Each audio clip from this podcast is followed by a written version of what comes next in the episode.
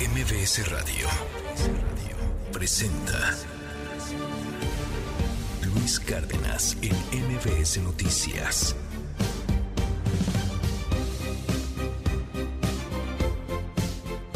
Muy, pero muy buenos días a toditita la República Mexicana. ¿Cómo está? Oiga, no sabe el privilegio, el gustazo que es poder estar con usted un ratito cada mañana. Hoy es día del perrito callejero. Por eso estamos escuchando esta rola del perrito callejero. Hay otro día que es día como del perro. Lo platicábamos hace, hace algunos días, hace algunas semanas. De hecho, este es día del perro. Pero hoy particularmente es Día Mundial del Perro Callejero. La rola es Rota de GP. Muy buen día. Esto es MBS Noticias. Yo soy Luis Cárdenas. Comenzamos. Las elecciones para presidente de la República fueran el día de hoy, ¿me podría decir, por favor, por qué opción votaría? Morena, Verde, PT, 49%. No lo digo yo a mí me preocupa mucho lo que está sucediendo. Y me preocupa porque lo que estas acciones de proselitismo encubierto están generando es una afrenta al Estado de Derecho la doctora Claudia Sheinbaum Pardo. En logística registra 1.675.322. Pero de eso a una mancha o a un trozo de chapapote pegado en un pie, pues hay una gran diferencia. No tiene nada que ver el aceite de Ekbalan con esa ese trozo de chapapote. Los has desaparecido. ¿Por qué eres así, tan inhumano? Gobierno mexicano, ¿por qué te enseñas con tu propia gente? Yo he dicho, hay que vernos a los ojos. Son personas, tienen una historia. Allá arriba yo también me relaciono un poquito con el carrete. ¿Usted cree que estos ovnis representan una potencial amenaza para nuestra seguridad nacional? Sí, la tecnología que enfrentamos será muy superior a lo que hayamos tenido nunca.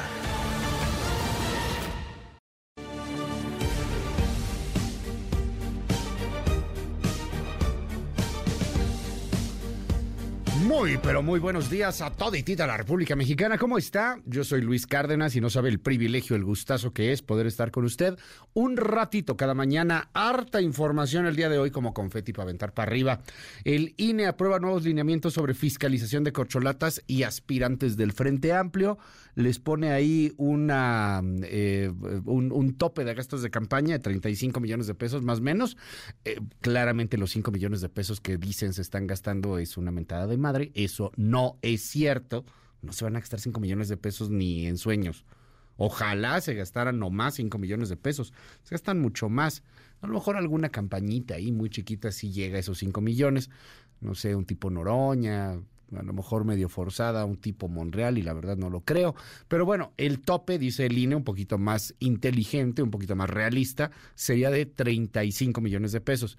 Si les logran demostrar que alguien Sheinbaum, Ebrard, Adán, se gastaron más de 35 millones de pesos, puede haber una bronconononona y los podrían llegar a inhabilitar. Eh, eso si el INE tuviera los pantalones para hacerlo, pero hoy día eh, es pecata minuto, cosilla ahí, un estorbo, una pelusa pelusa. Eso es lo que es. Digo, ya vio como los gobernadores regañaron a la consejera presidenta, ¿no? Le platico más adelante. Por otro lado, le cuento que los papás de los 43 de Ayotzinapa exigen una reunión con López Obrador. El Tribunal de Derechos de la Naturaleza, ¿qué es eso? Es un tribunal ético cuyas resoluciones le hacen al presidente lo que el viento a Juárez. Pero es un tribunal ético integrado por jueces reconocidos de varias partes del planeta, particularmente de Latinoamérica. Bueno, pues el tribunal ético, este tribunal de Derechos de la Naturaleza, emitió una condena para suspender las obras del tren Maya que se van a pasar por el Arco del Triunfo, que no van a cumplir, que no van a acatar porque no están obligados a acatarlo, pero no deja de llamar la atención que a nivel internacional se señale el ecocidio que se está haciendo con el tren Maya. Mismo ecocidio que se está haciendo en el mar de cercano al Golfo de México, ahí en la sonda de Campeche, en estos campos petroleros, en donde de acuerdo a el agrónomo, ¿cómo se llama el agrónomo?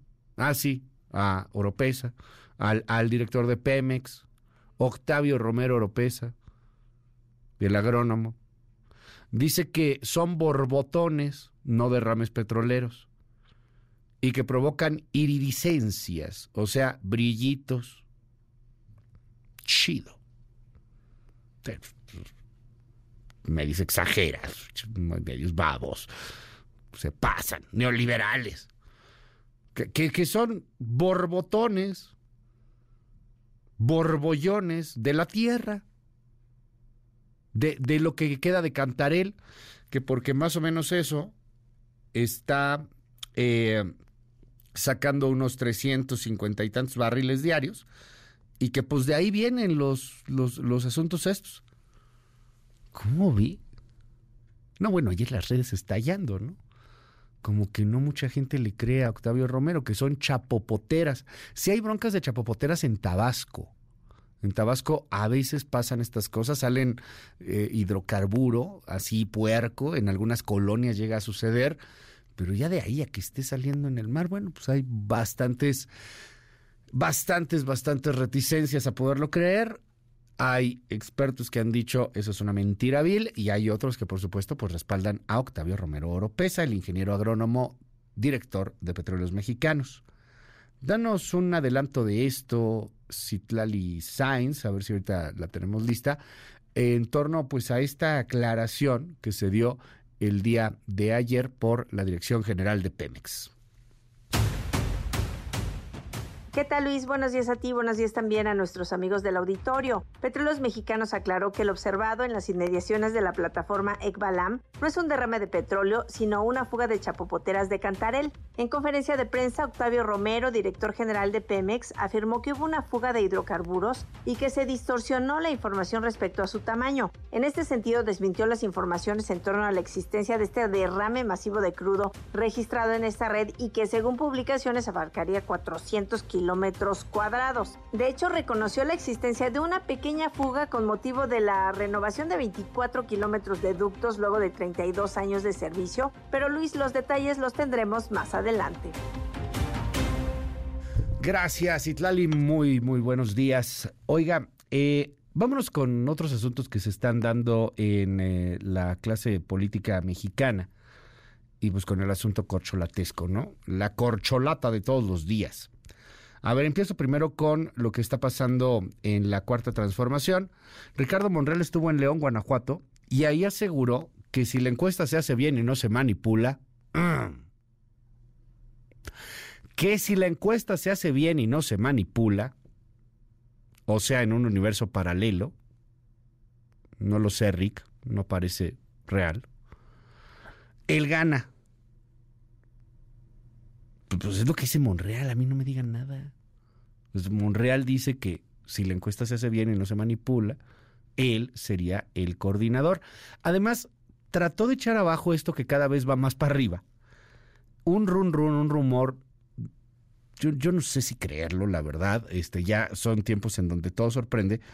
Pero dicen, yo no digo, dicen, es el run run, es el rumorcillo, que Monreal declinaría a favor de Claudia Sheinbaum y que si declina a favor de Claudia Sheinbaum, su premio sería ser candidato de la Ciudad de México. La neta no creo, pero se está moviendo mucho este rumor. Bueno, ayer como que lo aclara y dice, yo no declinaré por nadie, escúchelo. Les quiero decir a todos los que confían en mí, ni nos vamos a dejar, ni nos vamos a rajar, y nos vamos a ir hasta el final, hasta el 6 de septiembre por respeto a todos y porque vamos a dar la sorpresa en la encuesta. Si la encuesta se hace bien, si la encuesta no se manipula, si la encuesta no tiene dados cargados, les vamos a dar la sorpresa. El que cayó muy bien y se hizo viral ayer fue Noroña. Anda en Nueva York. Afortunadamente hasta el momento no se ha sacado una foto mostrando el pecho como lo hizo en su último viaje en Nueva York, en donde salió de su hotel y se sacó esta foto que se hizo viral con una toallita noroña. Bueno, no, ya no trae esa foto todavía, pero todo puede suceder. Bueno, pues allá en Nueva York, en donde se pues, está buscando el apoyo, y, hay que decirlo, sí lo tiene, ¿eh? sí tiene apoyo de muchos migrantes, eh, se fue a la cárcel donde está Genaro García Luna, ahí en, en Nueva York, y ahí dijo, aquí debería de estar Calderón, el video se viralizó y, pues por supuesto generó todo tipo de reacciones a favor y en contra de el polémico aspirante. Escuche. Socio del comandante Borolas Felipe del Sagrado Corazón de Jesús Calderón Hinojosa Yo estoy aquí libre. Y le dije, eres un asesino, eres un criminal peligroso, deberías detenerte a ti mismo, tú y tu jefe Calderón, el usurpador de Calderón, trabajan para el Chapo Guzmán. Pues ahí está. En alguna de esas celdas está García Luna y yo estoy libre. Tengan para que aprendan. Pues sí. Habrá quien le caiga muy mal, habrá quien le caiga bien, pero pues sí tiene razón.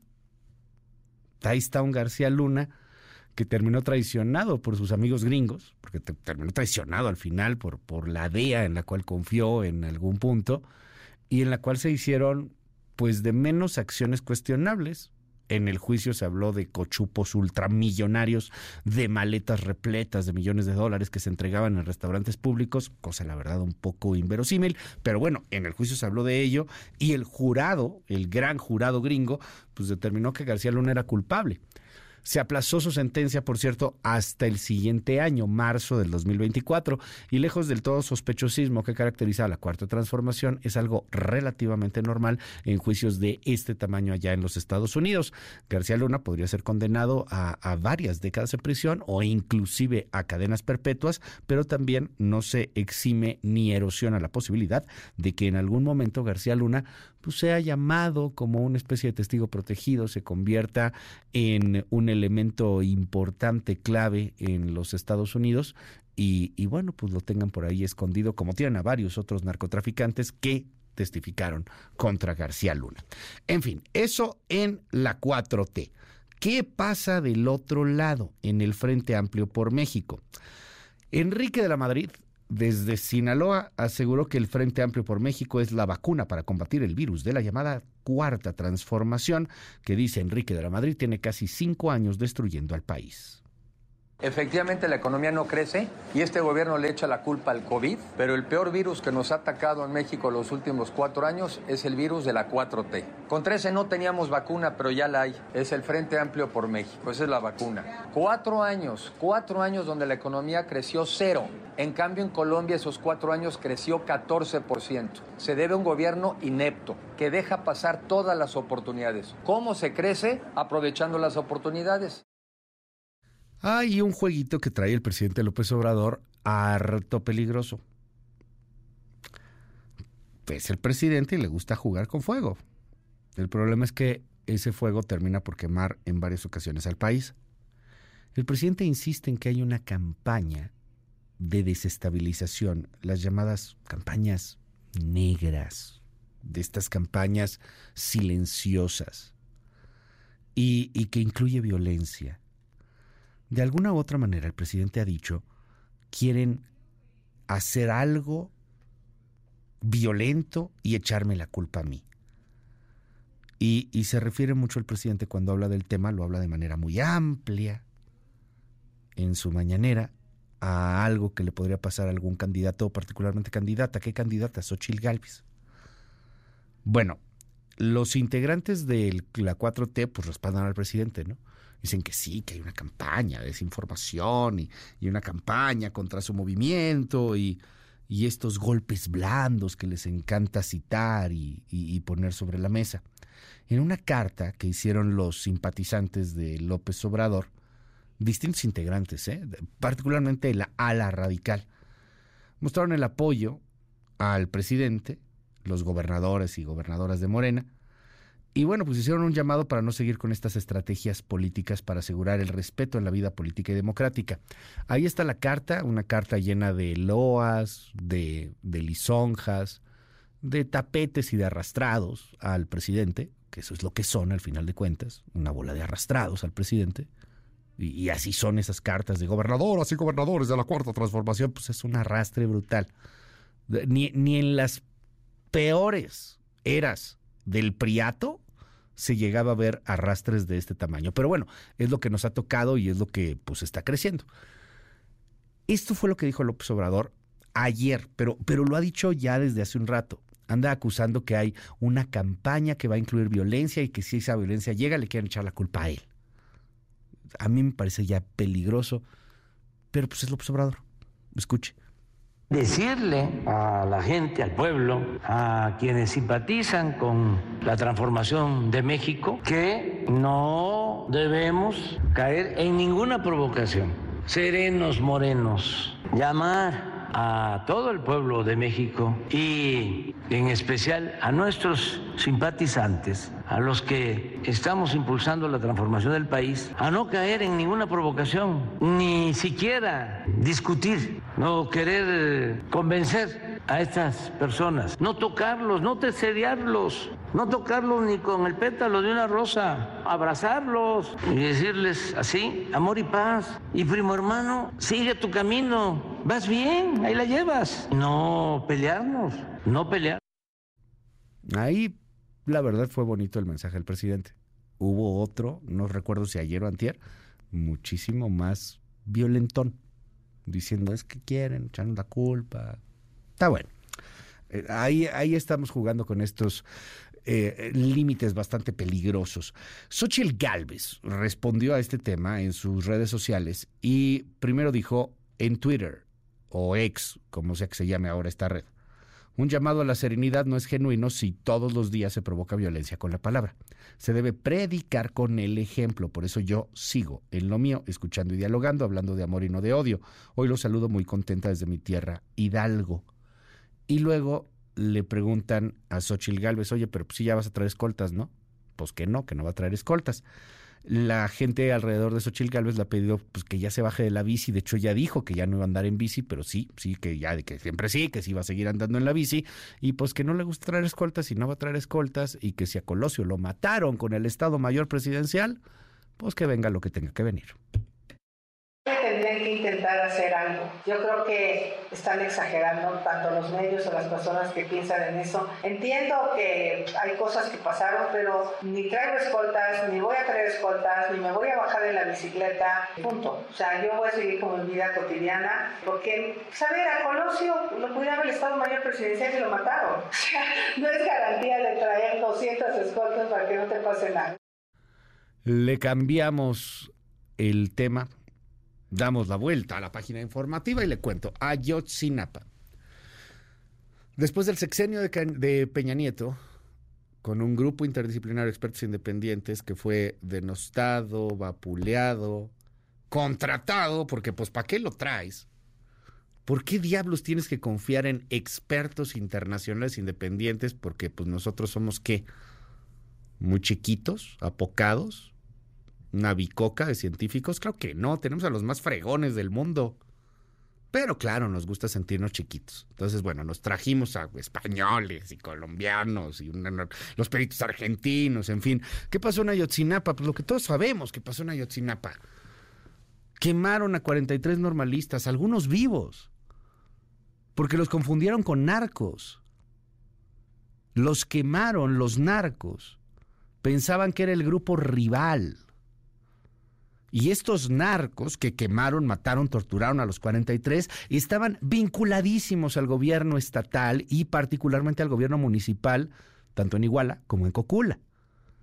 Tenías ahí el problema de los rojos contra Guerreros Unidos. Cárteles que se fueron haciendo poderosísimos en Guerrero y que siguen siendo poderosos, aunque hoy ya escisionados. Eso pasó en Ayotzinapa. Los detalles, los mínimos detalles que eran muy importantes y lo siguen siendo para conocer, pues han quedado ocultos, metidos bajo el tapete, debido a que las autoridades no quieren que eso se dé a conocer. Entonces no contrates al argentino, ni, ni al colombiano, ni al uruguayo, ni al extraterrestre, y, y hazte caso a tus investigaciones o, o simplemente mételo abajo del tapete como lo que querías hacer porque pasó Peña Nieto, López Obrador en su momento se aprovechó de este asunto, junto con toda la 4T, y alegaban y gritaban, y Epigmenio Ibarra, el paso de lista de los 43 en Twitter, todos los mentados días. Una vez que llegó López Obrador al poder, mire, calladito te ves más bonito. Y ya no dijo nada. Y ahora el grupo interdisciplinario de expertos independientes pues tampoco está a favor de la 4T, perdón, no es parte de la transformación. No todo es así de religioso. Así que el GIEI, pues, pues tampoco pudo llegar a nada. Y, y lo dijo clarititito antier, cuando se despidió, no quieren que encontremos la verdad, no quieren que investiguemos. ¿Y sabe por qué no? Porque hay un asunto militar. El ejército está metido, no los mató, no se levantó con ganas de asesinar estudiantes, no. Pero sí sabía, sí, pudo haber impedido ciertas cosas. A lo mejor se enteró de algo y no quiso hacerlo, o pecó de ineptitud o de ingenuidad. Hay muchas cosas que no se quisieron decir, investigar, por una razón ultra simple. El gobierno no quiso, ni el de Peña Nieto, ni el de López Obrador. Así que ayer los papás de los 43, que también muchos de ellos han sido explotados por vividores como Vidulfo Rosales, por ejemplo, pues hablaron y dijeron que quieren tener una reunión con el presidente López Obrador. Ya no acepta una reunión con otra autoridad. Cuéntanos, danos un adelanto de esto, Nora Bucio.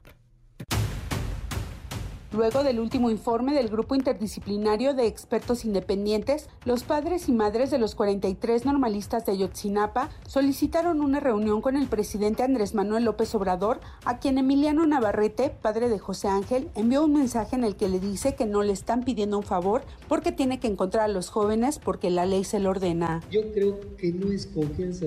Aquí lo que tenemos es exigencia, demanda legal. Algo como mexicano, ¿verdad? Tenemos legalmente el derecho de exigirle a este gobierno que le corresponde dar respuestas a la situación que han hecho con nuestros hijos. Los detalles más adelante. Un mundo nos vigila y nadie hace nada. ¡Qué miedo! ¡Ay, ay, nanita! ¿Vio lo que pasó ayer en el Congreso gringo? A ver, ahí le va. David Grush no, no es un tipo ahí psicótico, loco ahí que ve marcianitos por todos lados. No, es un exoficial de inteligencia gringa. Trabajó durante 14 años como oficial de inteligencia de la Fuerza Aérea y la Agencia Nacional eh, de Inteligencia Geoespacial. Es un tipo que sabe lo que dice. Y ayer, ahí nanita, en el Congreso gringo que ya tiene pues poquito más de dos años, haciendo público y hablando y cuestionando pues, sobre el fenómeno del ovni. ¿Qué, ¿Qué, pasa con los ovnis? ¿Qué sabemos de los ovnis? Ha ido gente del Pentágono, ha ido gente del Pentágono y, y ha dicho ante cuestionamientos expresos, oiga, usted puede afirmar que hay vida en, eh, fuera de la Tierra, puede, puede negar o afirmar que hay vida extraterrestre. El Pentágono, no puedo ni afirmar ni negar nada. No pues genera más suspicacia, ¿no? Y, han dicho los expertos en el Pentágono y, los expertos de la Fuerza Aérea y los expertos de los que usted quiera, que hay avistamientos a cada rato y que son cosas normales, que, que no saben de dónde vienen, pero pues que sí, hay objetos voladores no identificados, hay quien sospecha, puede ser ruso, chino, tecnología enemiga, y, y pues también está creciendo la idea por lo que dicen los funcionarios de que es tecnología extraterrestre. Pues ahora sí ya se fue con todo es tecnología extraterrestre. Lo dijo ya David Grush. Los expilotos Ryan Graves y Dave Grush afirman que el gobierno sabe, y sabe desde hace mucho, que no estamos solos. Escuche. Partes de nuestro gobierno saben más sobre ovnis de lo que dicen. Me informaron en el curso de mis deberes oficiales de un programa de varias décadas para recuperar ovnis estrellados y aplicarles ingeniería inversa ingeniería inversa, porque resulta ser que tu iPhone, bueno, no tu iPhone, pero sí tecnología, mucha tecnología que utilizamos, es tecnología OVNI, tecnología extraterrestre, tecnología alienígena que se ha aplicado en nuestro mundo. Órale. Glenn eh, Rothman eh, eh, es, un congresista y, y, bueno, pues estuvo ahí cuestionando a David Fravor, comandante de la Marina en retiro, eh, pues habló y preguntó sobre esto, si era o no era una amenaza y, y en qué consiste esta tecnología inversa. Escuche. ¿Usted cree que estos ovnis representan una potencial amenaza para nuestra seguridad nacional? Sí, la tecnología que enfrentamos será muy superior a lo que hayamos tenido nunca. Algo que puede ir al espacio, a algún lugar, descender en segundos, hacer lo que sea e irse, y no hay nada que podamos hacer al respecto. 27 de julio de 2023, mejor sonría porque en una de esas viene el choque de dos mundos, terminamos esclavizados por unos marcianos. Hay que ver qué le pasa a este señor. Cuiden a David Grush. No vaya a ser que de repente desaparezca. Se suicidó de 45 puñaladas en la espalda, ¿no? Una cosa por el estilo. Cuídenlo. Mientras están los marcianos, bailamos rica, sha, sha, sha, sha. 27 de julio de 2023. Pásela increíble en este día. Sonría mucho, ya que nos queda. Regresamos con mucho más en unos momentos. Pero antes, ¿cómo está el clima? ¿Qué traen los titulares del planeta? Chequen, los titulares internacionales hablan también algunos de este tema. En las, portadas, bueno, en las portadas no necesariamente, pero sí hay, hay, hay bastantes tintas en el mundo sobre los, sobre los ovnis. Y, y bueno, también qué traen los trascendidos de la prensa. En fin, regresamos. Clima. MBS Noticias. Hola, muy buenos días. Les comento que canales de baja presión sobre el occidente, centro, sur y sureste de México continuarán interactuando con el aire cálido y húmedo proveniente de ambos litorales, manteniendo las condiciones para chubascos y lluvias puntuales fuertes, acompañadas de descargas eléctricas y posible caída de granizo en dichas regiones, incluido el Valle de México y la península de Yucatán. A su vez, el monzón mexicano producirá lluvias puntuales muy fuertes, tormentas eléctricas y posibles granizadas en el sur de Sonora y occidente de Chihuahua. Además, se mantendrá el ambiente muy caluroso a extremadamente caluroso, con temperaturas máximas por arriba de los 40 grados Celsius en Sonora, Coahuila, Nuevo León y Tamaulipas, y superiores a 45 grados Celsius en el norte de Baja California. Finalmente, se pronostica para el Valle de México ambiente fresco con bancos de niebla en zonas del Valle de México por la mañana. Durante la tarde, cielo medio nublado a nublado con probabilidad de chubascos y lluvias puntuales fuertes en la Ciudad de México y el Estado de México. Dichas lluvias estarán acompañadas de descargas eléctricas y posible caída de granizo. Viento de componente este de 15 a 30 kilómetros por hora con rachas de hasta 50 kilómetros por hora en zonas de tormenta. La temperatura mínima en la Ciudad de México se estima de 13 a 15 grados Celsius y la máxima de 21 a 23 grados Celsius. Para Toluca se pronostica una temperatura mínima de 9 a 11 grados Celsius y la máxima de 19 a 21 grados Celsius. Como siempre un placer informar desde el Servicio Meteorológico Nacional de la Conagua, informó Juan Carlos Ayala. Que tengan un excelente día.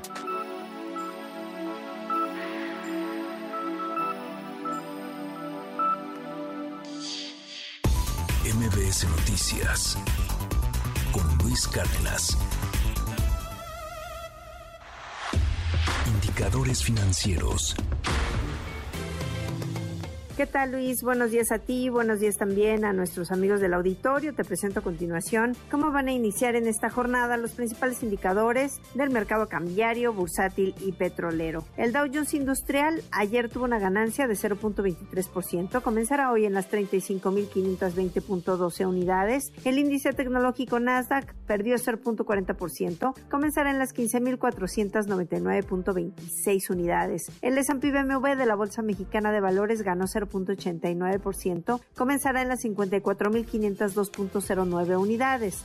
Divisas. En el mercado cambiario, el dólar en ventanilla bancaria se compró en 16 pesos con 31 centavos, se vendió en 17 pesos con 25, el euro se compró en 18 pesos con 40, se vendió en 18 pesos con 96, mientras que la libra esterlina se adquirió en 21 pesos con 73, se vendió en 21 pesos con 82 centavos. En el mercado de metales, el centenario de oro se compró en 21.900 pesos, se vendió en 40 41.900 pesos. Y finalmente, estos son los datos del mercado de petróleo. El West Texas Intermediate cerró la jornada en 79 dólares con 34 centavos el barril. El Brent del Mar del Norte se ubicó en 83 dólares con 29 centavos el tonel, mientras que la mezcla mexicana de exportación se cotizó en 74 dólares con 63 centavos el barril. Luis es mi reporte al auditorio. Muy buenos días.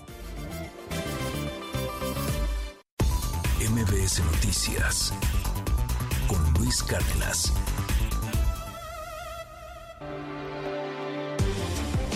Primeras planas. El Universal. AMLO avasalla al INE con encuestas. Alista oposición denuncias. El presidente se burla de la ley al no acatar las medidas impuestas por el órgano electoral que le prohíbe hablar del proceso, señalan especialistas. Milenio. Arizona y Texas, tumbas de 93% de migrantes que cruzaron a Estados Unidos. Hay 939 cuerpos abandonados en morgues allá, pero solo 21 están identificados según revisión de Milenio. Bárcena, tres cuartas partes de boyas en territorio mexicano. Reforma. Batea AMLO al INE, promueve a Morena. Exhibe encuestas en Palacio Nacional pese a prohibición electoral. Afirma presidente desde la mañanera que su partido lidera preferencias a 2024. Excelsior. El INE impone reglas a todos los aspirantes. Procesos internos de partidos rumbo a 2024. Quienes busquen candidaturas podrán aportar hasta 2.1 millones de pesos de su bolsa para realizar asambleas. Si son legisladores, no tendrán que solicitar licencia a sus cargos. Animal político. INE aprueba alineamientos de precampañas adelantadas. Evita exigir licencias a Xochitl y a Krill. La jornada. Secretaría de Relaciones Exteriores. Ingresan al país 200.000 armas ilegales de Estados Unidos al año. Problema gravísimo, aceptaron emisarios de Biden. El financiero. Disminuye la brecha de ingresos entre 2018 y 2022. Hogares más pobres del país perciben 15 veces menos que los más ricos, cuyo ingreso cayó 2.2% en cuatro años. El economista. La Fed sigue en plan halcón. Sube tasa 0.25%. La ubicó entre 5.25 y 5.50% y dejó la puerta abierta a una nueva alza. Reporte Índigo. La señora X. El fenómeno de Xochitl Gálvez repunta como uno de los más sólidos rumbo a la contienda electoral del 2024. Especialistas en imagen y política lo analizan y nos dicen cuáles son sus fortalezas, debilidades y áreas de oportunidad como aspirante a la presidencia de la República. El Sol de México. Cárteles mexicanos emplean a 44.800. Revela la DEA Operación Global. El de Sinaloa y el de Jalisco Nueva Generación operan en más de 100 países del mundo. La prensa. Maltratados. En el Estado de México, 7 de cada 10 perros sufren abusos. En la Ciudad de México, buscan castigar de oficio a los agresores. La crónica. Suben ingresos familiares, baja marginal de la desigualdad. INEGI superaron en 2022 los niveles prepandemia. Mejora en todos los deciles, menos en el más rico, pero se dispara en el gasto familiar en salud. Datos de la encuesta nacional de ingresos y gastos de los hogares. MBS Noticias con Luis Cárdenas.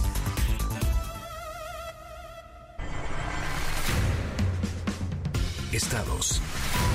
Guerrero. El coordinador de la Policía del Estado en la región centro, un elemento de la Secretaría de Seguridad Pública y un agente municipal fallecieron este miércoles tras un ataque armado en Zumpango, en Eduardo Neri. De acuerdo con los reportes, los elementos de seguridad realizaban un cateo en una vivienda cuando fueron agredidos a balazos por hombres armados. Trascendió que uno de los atacantes murió en el lugar.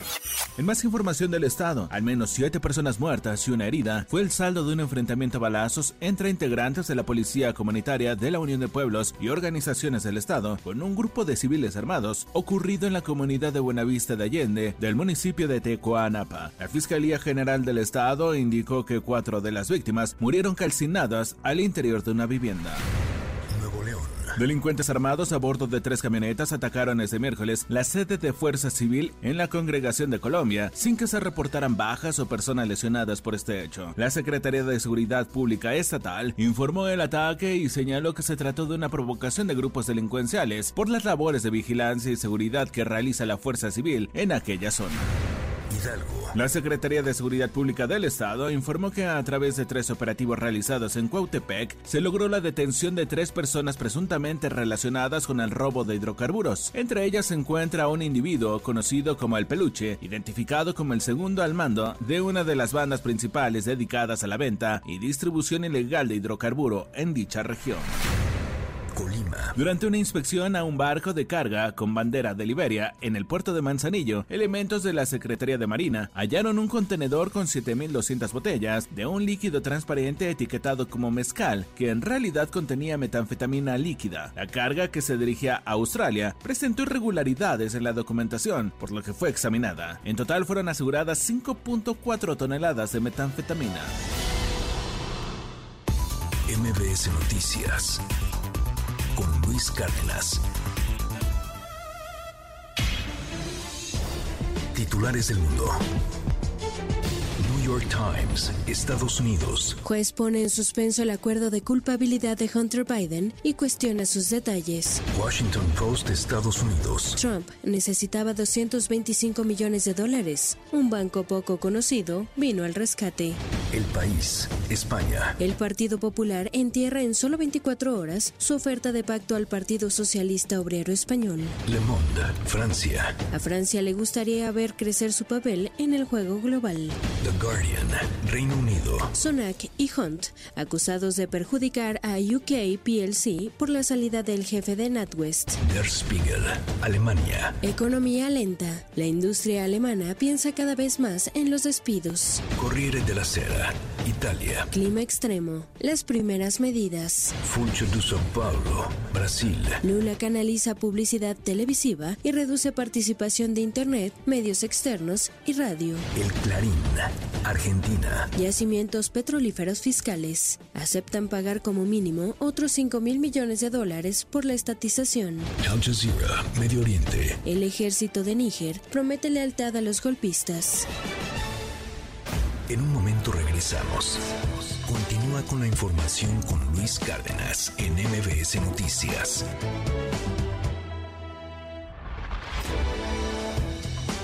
Ya estamos de regreso.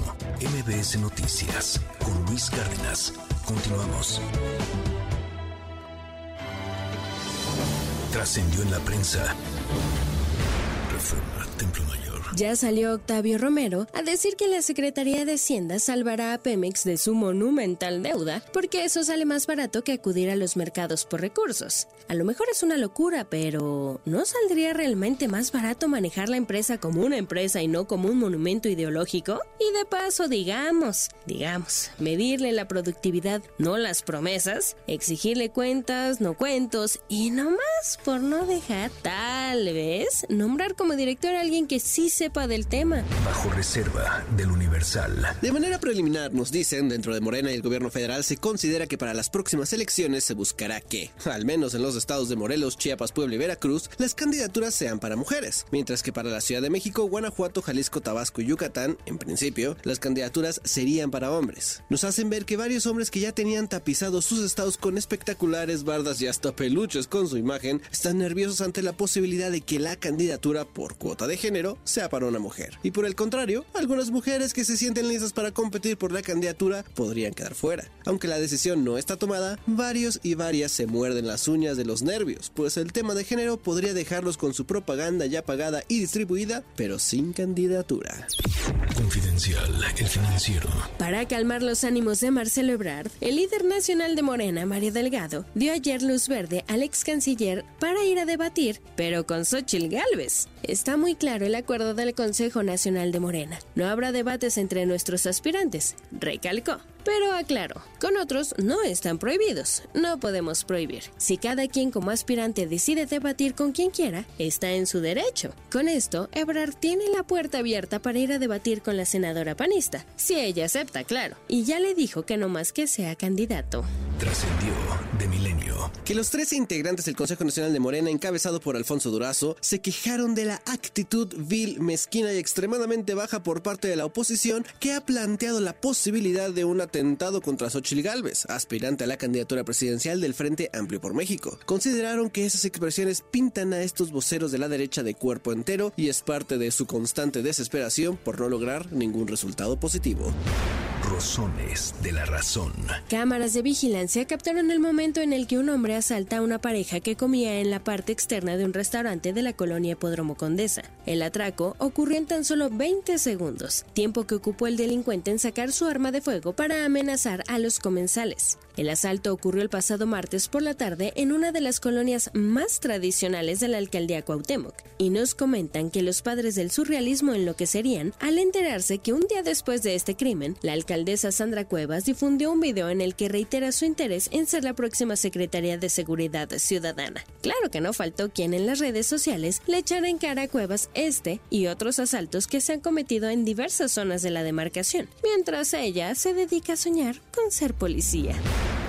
Pepe Grillo, de Crónica. Existe dentro de MC un grupo que quiere a Xochil Gálvez encabezando la coalición opositora, con el Partido Naranja incluido en el 2024. ¿Acaso por eso Dante Delgado de colmillo largo y retorcido dijo que el MC tiene Nuevo León a sus principales gallos para la grande? El gobernador Samuel García y el alcalde de Monterrey Luis Donaldo Colosio. No habló de gallinas. Dicen los que saben que Dante tiene todavía un as bajo la manga y no piensa abrir su juego hasta dentro de un par de meses. Ya lo veremos. Lo cierto es que sus gallos jóvenes han resultado sensatos y no quieren levantar cabeza para evitar la guillotina política de Palacio Nacional. Hacen bien. En los primeros 10 días de septiembre se conocerán los nombres de los candidatos del oficialismo y la oposición. Si MC tiene guardada una sorpresa, tendrá que ser mayúscula. Rayuela de la jornada. Y si Biden no puede, ¿quién podrá intentarlo? Y menos en temporada preelectoral. En un momento regresamos. Continúa con la información con Luis Cárdenas en MBS Noticias. Pantalla JBC 50 pulgadas 5.990 y 30% de descuento en vajillas. Julio regalado solo en Soriana. A julio 31. Consulta restricciones en soriana.com. Hoy te quiero contar sobre una joya de pureza italiana, Alfa Romeo Stelvio, donde la perfecta armonía de este gran SUV te seduce con su particular elegancia en movimiento, gracias a su revolucionario motor con potencia y precisión. Una máquina sofisticada con detalles exquisitos en su interior, diseñados meticulosamente para transportarte a un mundo de confort y distinción en cada curva. Alfa Romeo Stelvio, el arte del manejo hecho SUV. Si la moto es tu transporte para ir al trabajo o es tu herramienta laboral, tenemos unos consejos de Elsa para ti. Siempre utiliza un casco certificado, respeta los límites de velocidad y señalizaciones. Circula por el centro del carril, no rebases y evita zigzaguear. Al conducir la motocicleta te sientes ágil, pero no olvides que puedes ser muy frágil. Los entornos seguros y saludables inician desde el trayecto a tu centro de trabajo. Infórmate y regístrate. Elsa, entornos laborales seguros y saludables. 80 años IMSS. Gobierno de México. La segunda mitad del siglo XX fue una época de violencia política cometida y ocultada por el Estado mexicano. Esta CNDH documentó más de 800 casos de quienes sufrieron desaparición forzada, ejecución extrajudicial, tortura y otras violaciones graves de derechos humanos. Para que las víctimas y familiares accedan a la justicia y la reparación del daño, emitimos la Recomendación 98VG 2023. En la CNDH defendemos al pueblo. Licenciatura en Interpretación y Traducción. UTECA, la Universidad de MBS. Innovando con los futuros tradutecas. Interpreta y traduce en cabinas y plataformas de subtitulaje. Impresiona al mundo comunicándote en inglés y chino mandarín. Contáctanos en www.uteca.edu.mx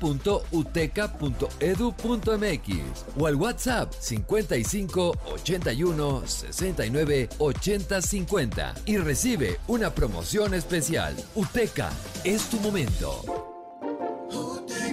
La Universidad de MBS. Justicia pronta y eficaz es y ha sido siempre un reclamo social. El nuevo Código Nacional de Procedimientos Civiles y Familiares, aprobado por unanimidad en el Senado, unificará y dará certeza jurídica en la solución de los conflictos en las familias, que constituyen el 70% de los litigios en México, que se atenderán buscando justicia con enfoque de género, protección a grupos vulnerables y respeto a los derechos humanos. Ahora es ley, Senado de la República. Sexagésima quinta legislatura. Uy, aquí en la tienda te quieren pagar un agua con uno de 500. O te distraes y ya te pagaron con un billetote falso. O dejan de comprarte porque solo aceptas efectivo. Ponte trucha, deja de perder ventas y comienza a aceptar pagos con celular a través de Dimo. Es muy fácil y además no pagas comisiones. Conoce cómo en bbva.mx diagonal Dimo. BBVA, creando oportunidades. Cada vez tenemos menos agua en el mundo. Y hoy somos muchísimas más personas de las que éramos antes. Además, solo el 3% de toda el agua es dulce. Por eso es importante cuidarla, reutilizarla y reciclarla, dándole un uso responsable. No nos hagamos, A todos nos toca cuidarla. El agua es vida. No tires la vida a la coladera. Comisión Nacional del Agua. Gobierno de México. Bienvenido a AutoZone. ¿Tienen algo para lavar mi auto en seco? Claro. En AutoZone estamos para ti. Aprovecha y compra una garrafa de aceite sintético móvil 1 y llévate un filtro de aceite STP XL y un filtro de aire Fram gratis. Con AutoZone. Vas a la segura. Válido el 29 de julio 2023. Más detalles en autoson.com.mx diagonal restricciones. 4x3 en farmacia y 50% de descuento en toda la cristalería. Julio regalado solo en Soriana. A julio 31. Consulta restricciones en soriana.com. Ya estamos de regreso. MBS Noticias con Luis Cárdenas. Continuamos. En MBS, noticias que ponen de buenas.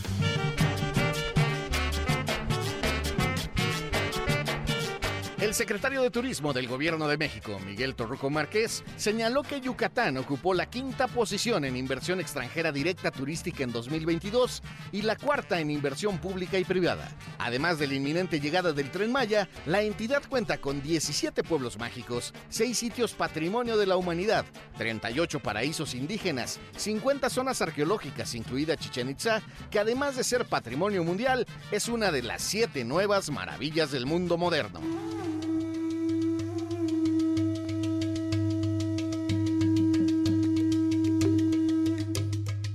La comida prehispánica representará al Estado de México en el billete de la Lotería Nacional, válido para el sorteo mayor 3896, turno de esta entidad para conmemorar el 65 aniversario de la Canirac, homenaje en el que participan los 32 estados del país. Este sorteo se celebrará el 1 de agosto y tendrá un premio de 66 millones de pesos en tres series. Cada cachito tiene un costo de 20 pesos. No se quede sin el suyo. En las efemérides musicales, tras publicar un par de sencillos exitosos, el 27 de julio de 1983, Madonna lanza su primera producción discográfica. El álbum llamado también Madonna contenía el éxito Everybody y fue quíntuple platino en los Estados Unidos. Para MBS Noticias, Javier Bravo. MBS Noticias con Luis Cárdenas.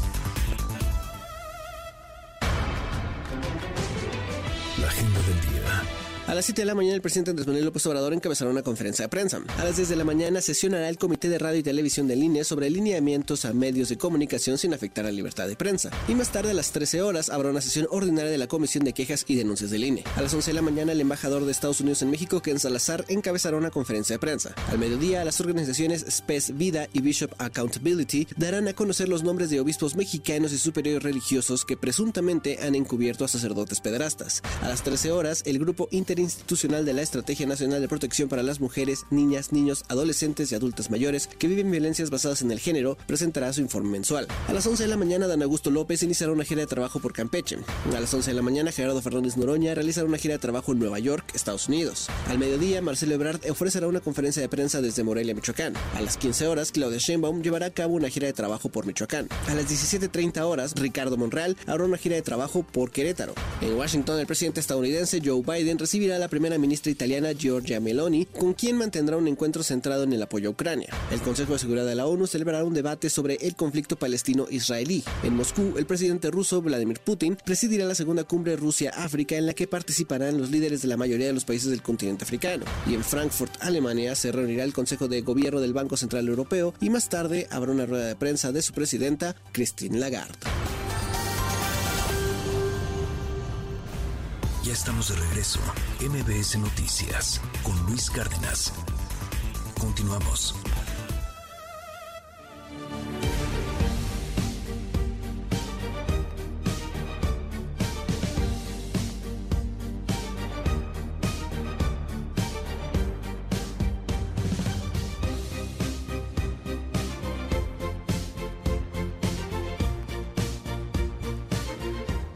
Muy, pero muy buenos días a toditita la República Mexicana. ¿Cómo está, oiga? No sabe el privilegio, el gusto, el placer que es estar un ratito con usted cada mañana. Harta cosa que informar el día de hoy. Tenemos programazazo. A ver, empiezo. Eh, vamos a platicar más adelante sobre el México roto de todos los días. Platicaremos de seguridad. Los números que están preocupando en México sobre el secuestro preocupan y preocupan mucho. Yo sé que los otros datos, la mañanera. A ver, hay datos, datos, datos, son datos oficiales que están preocupando en torno al secuestro en nuestro país. Lo hablamos más adelante como dicen vulgarmente, con los pelos de la burra en la mano. Platicaremos sobre lo que está pasando con el secuestro y otros delitos que están repuntando en México. Hablaremos también sobre eh, política y politiquería. Estará acá con nosotros Armón Chertorivsky de Movimiento Ciudadano, pues para hablar de, lo que ha pasado con Hugo López Gatel, sí, sí, sí, pero también de pues, hacia dónde va MC. ¿A poco sí ya están convenciendo a Dante de hacer alianza? ¿O no? ¿No, no, no va a haber alianza? ¿Van a ir solos? ¿Piensan que pueden ganar en el 2024 solos? ¿Para dónde va el naranja? Si combinamos el naranja con morena, ¿qué color hace? Y si lo combinamos con los otros tres, ¿cómo sale? Lo platicamos hoy aquí en MBS Noticias con Chertorivsky más adelante. Además, todo sobre las declaraciones de un exagente de inteligencia y los ovnis. Dice que no estamos solos. Ya aquí estamos haciendo unos gorritos para que no nos vayan a espiar el pensamiento. ¿Qué, cosa? Se, disparó el asunto de los ovnis el día de ayer, las redes vueltas locas. 27 de julio 2023. Yo soy Luis Cárdenas. Saludo primero a la tele 6.4 teleabierta en varios estados de la República. Hola también a todos en la forma millennial, en la forma generación Z, en la forma centennial, en la forma digital mbsnoticias.com, mbs TV, baje la app y ahí puede usted consultar, ver, disfrutar de toda la programación. Baje la app de MBS Noticias. Simplemente es la mejor aplicación de noticias que existe en México. Usted va a tener temas de conversación, va a poder también tener información, infografías, va, va a tener datos para tomar decisiones y lo más importante, va a poder saberlo en tiempo real baje la app, le llegan las notificaciones, se entera de todo lo que sucede. mbsnoticias.com es su casa. Visítenos. Ahí están nuestras entrevistas, ahí están nuestras mesas, ahí está todo. Y es su casa. Hola a todos en la radio, en Exa, la mejor FM Globo, bañando el territorio entero. Yo soy Luis Cárdenas, todos los días se lo digo de verdad, neta, neta, con el corazón en la mano. Es un privilegio, es un gustazo estar con usted un ratito cada mañana. Gracias por darme la chance de acompañarle en su auto, cuando está preparando el desayuno, cuando se está despertando, en la rutina mañanera, donde usted me dé oportunidad. Gracias por dejarme acompañarlo. Gracias por dejarnos ser parte, aunque sea un ratito de su vida. No sabe lo hermoso que se siente eso no sabe el gran privilegio y por supuesto la gran responsabilidad. Esperemos cumplir sus expectativas. Son las 7 con 5 minutos. Ay, saludos, hombre. Saludos a Zacatecas, nos escuchan mucho allá en Zacatecas. Saludos a San Luis Potosí también. Hay mucha gente que nos oye en San Luis Potosí a través de las aplicaciones de MBS Noticias y MBS TV. Por supuesto que estamos allá. Y en Dish y en Megacable. Hola Zacatecas, hola San Luis Potosí, hola Querétaro, hola Guanajuato. Qué gusto, qué gusto estar. Gracias por, por dejarnos acompañarlo. Oiga, pues empezamos porque hay harta información. Primero, Crisis ecológica en México. No lo digo yo, lo dice el Tribunal Internacional por la Naturaleza, un tribunal ético que condena el tren Maya y pide su cancelación. Por otro lado, en Pemex tienen otros datos con respecto al derrame petrolero, que no es derrame, que son borbotones, borbollones, que es nomás un poquitito de petróleo, 350 barriles diarios, que salen de la tierra chapopoteras, le dice el agrónomo Octavio Romero Oropesa, director de Pemex. El INE le pone un freno al gasto de los aspirantes, suspirantes y corcholatas. Eso de que se gastan 5 millones de pesos no lo cree nadie. Dice el INE, si se pasan de 34.7 millones de pesos, puede haber sanción. No solamente eso, podría ser que inhabilitaran a los coordinadores, tanto del Frente como de la Cuarta Transformación. El INE va subiendo y va subiendo la vara, la vigilancia en contra de estas corcholatas que claramente están burlando la ley. A ver, a ver si se atreven.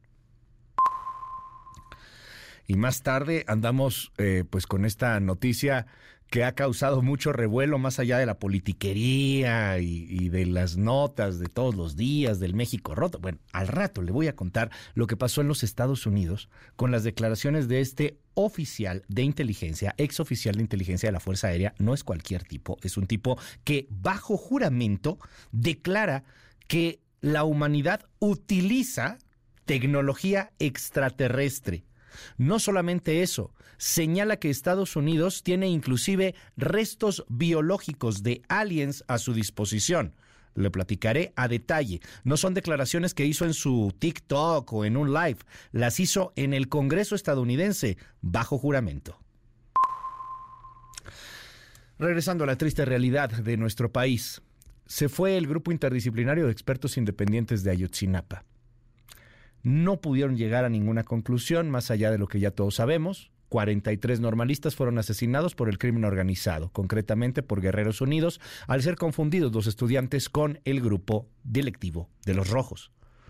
Bueno, pues hay involucrados militares, hay involucrados miembros de la clase política de ese entonces y de este entonces. Hay un tipo en la cárcel que se llama Jesús Murillo Caram, ex procurador de la República, hay otro fugado que se llama Tomás Herón de Lucio, en su momento titular de la Agencia de Investigación Criminal, pero realmente los culpables, culpables, no, no están en la cárcel. Inclusive algunos han terminado por ser liberados debido a esta cultura garantista de derechos en nuestro país que pues ha permitido que algunos, inclusive que asesinaron a los normalistas, pues puedan gozar de muchos privilegios en libertad con sus procesos. Tenemos también en la cárcel a José Luis Abarca, el alcalde perredista al que López Obrador en algún momento le levantó la mano, el alcalde de Iguala, y, y fuera de eso, pues está la gran incógnita de qué pasó en profundidad con Ayotzinapa, porque la superficie la conocemos perfectamente bien. A los estudiantes los mataron, los torturaron, los confundieron con criminales. No es que alguien se haya levantado con ganas de asesinar estudiantes esa noche o ese día. No, es que es una más de las pruebas del narcoestado que se vive en el país. Bueno, pues los papás de los normalistas piden hablar con López Obrador. Nora Bucio. Luis, te saludo con gusto y te comento que luego del último informe del Grupo Interdisciplinario de Expertos Independiente, los padres y madres de los 43 normalistas de Ayotzinapa solicitaron una reunión con el presidente Andrés Manuel López Obrador a quien Emiliano Navarrete, padre de José Ángel, envió un mensaje en el que le dice que no le están pidiendo un favor, tiene que encontrarlos porque la ley se lo ordena. Yo creo que no es confianza.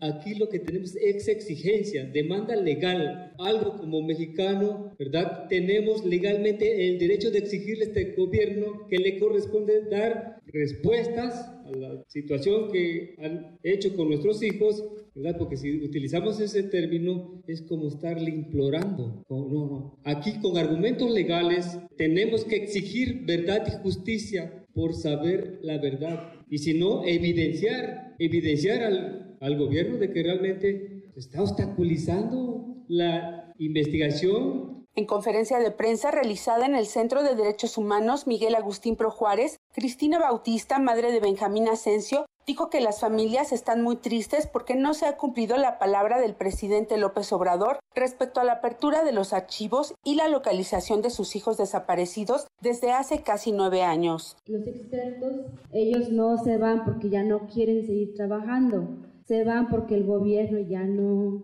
quiere que estén aquí en nuestro país, porque como hemos dicho siempre, hemos visto como madres y padres que están este, descubriendo todo y por eso ya no quieren que sigan trabajando. Desde octubre del año pasado, los padres y las madres, junto con las organizaciones Serapaz, Centro de Derechos Humanos de la Montaña Tlachinoyan, el Centro PRO y Fundar, no han logrado reunirse con López Obrador para hablar sobre las investigaciones. Con quien sí tuvieron un encuentro calificado como ríspido por los mismos padres fue con el subsecretario Alejandro Encinas Rodríguez, a quien le advirtieron que no aceptarán otro informe que no sea el presentado por el GIEI especialmente porque no ha habido avances con relación al paradero de los normalistas y tampoco ha tenido la Comisión de la Verdad la fuerza suficiente para obligar al ejército y otras dependencias de seguridad a abrir los archivos y transparentar la información del caso. De acuerdo al abogado Vidulfo Rosales, el interés de los padres y las madres por la apertura de estos expedientes es que de acuerdo al GIEI existen pistas muy claras sobre a dónde podrían estar los jóvenes después de la emboscada y el ataque por parte del narcotráfico y los agentes del Estado en Iguala Guerrero. Para MBS Noticias informó Nora Bucio. Gracias, querida Nora. Ahí está la información en torno al caso Ayotzinapa. Vámonos con otros asuntos. ¿Qué está pasando con la migración en nuestro país? ¿Qué está pasando con la migración que pasa de México hacia los Estados Unidos? Allá en Coahuila, en Piedras Negras, en el paso Piedras Negras Eagle Pass hacia Texas, cruza el río Bravo. Y en el río Bravo, el señor Greg Abbott tuvo la idea de poner boyas con alambres de púas. Son unas boyas, unos flotadores, estas bolas rojas medirán más o menos unos tres metros aproximadamente. Tienen redes en, en la profundidad del río para evitar que crucen los migrantes. Esto ha generado una gran indignación, un debate en los Estados Unidos sobre si es o no es legal. ¿Puede Greg Abbott poner eso en Eagle Pass, ahí en, en el río Bravo? O, tendría que ser más bien el gobierno federal estadounidense. Sea como sea, abona a la narrativa, a la narrativa de alejar migrantes y a la narrativa antimexicana que está creciendo en los Estados Unidos. El presidente López Obrador ha condenado el tema varias veces en la mañanera. De hecho, lo dijo el martes 25 de julio, refiriéndose así a este antimexicanismo para decirlo en una palabra, es politiquería lo que está haciendo. Y yo creo que le va a resultar contraproducente porque los tejanos, nuestros vecinos, hermanos, no van a aprobar esos desplantes ilegales, autoritarios, prepotentes e inhumanos. No va a contar con apoyo de los ciudadanos de Texas y mucho menos con los México-estadounidenses y tampoco con ninguna persona humanitaria que entienda las causas de la migración. ¿Qué es eso de poner una alambrada? Además, invadiendo lo que corresponde a nuestro territorio. Es un acto de provocación en busca de publicidad. Por eso hablo de propaganda, politiquería. No le va a funcionar. ¿Escuchó lo que dijo el presidente? Es un acto de provocación, además en nuestro territorio. Bueno, pues ahí tiene razón López Obrador, porque resulta ser que el 75% más menos de las boyas están en territorio mexicano. Pongamos en nuestra cabeza el mapa de México, vámonos a Coahuila, Piedras Negras, Paso Eagle Pass. El río no es tan grande, así que marcar la diferencia es realmente complicado. Bueno, pero de acuerdo al gobierno mexicano, 75% de las boyas estarían en territorio mexicano. Dice en una nota diplomática la Secretaría de Relaciones Exteriores que se incumple con los tratados de aguas vigentes desde 1944 y 1970. El muro flotante, colocado por órdenes del gobernador Abbott, es considerado como una violación a los derechos humanos de los migrantes. Y también sobre el tema, ayer habló el embajador de Estados Unidos en México, Ken Salazar. Esto fue lo que dijo. Que lo que hizo el gobernador de Texas es y eh, ahí lo vamos a ver tenemos grandes esperanzas que estamos nosotros en el lado de la ley y que está mal. Entonces, eh, sí tengo optimismo y que vamos a adelante. ¿Qué dice el, pueblo mexicano que es el que se siente ofendido?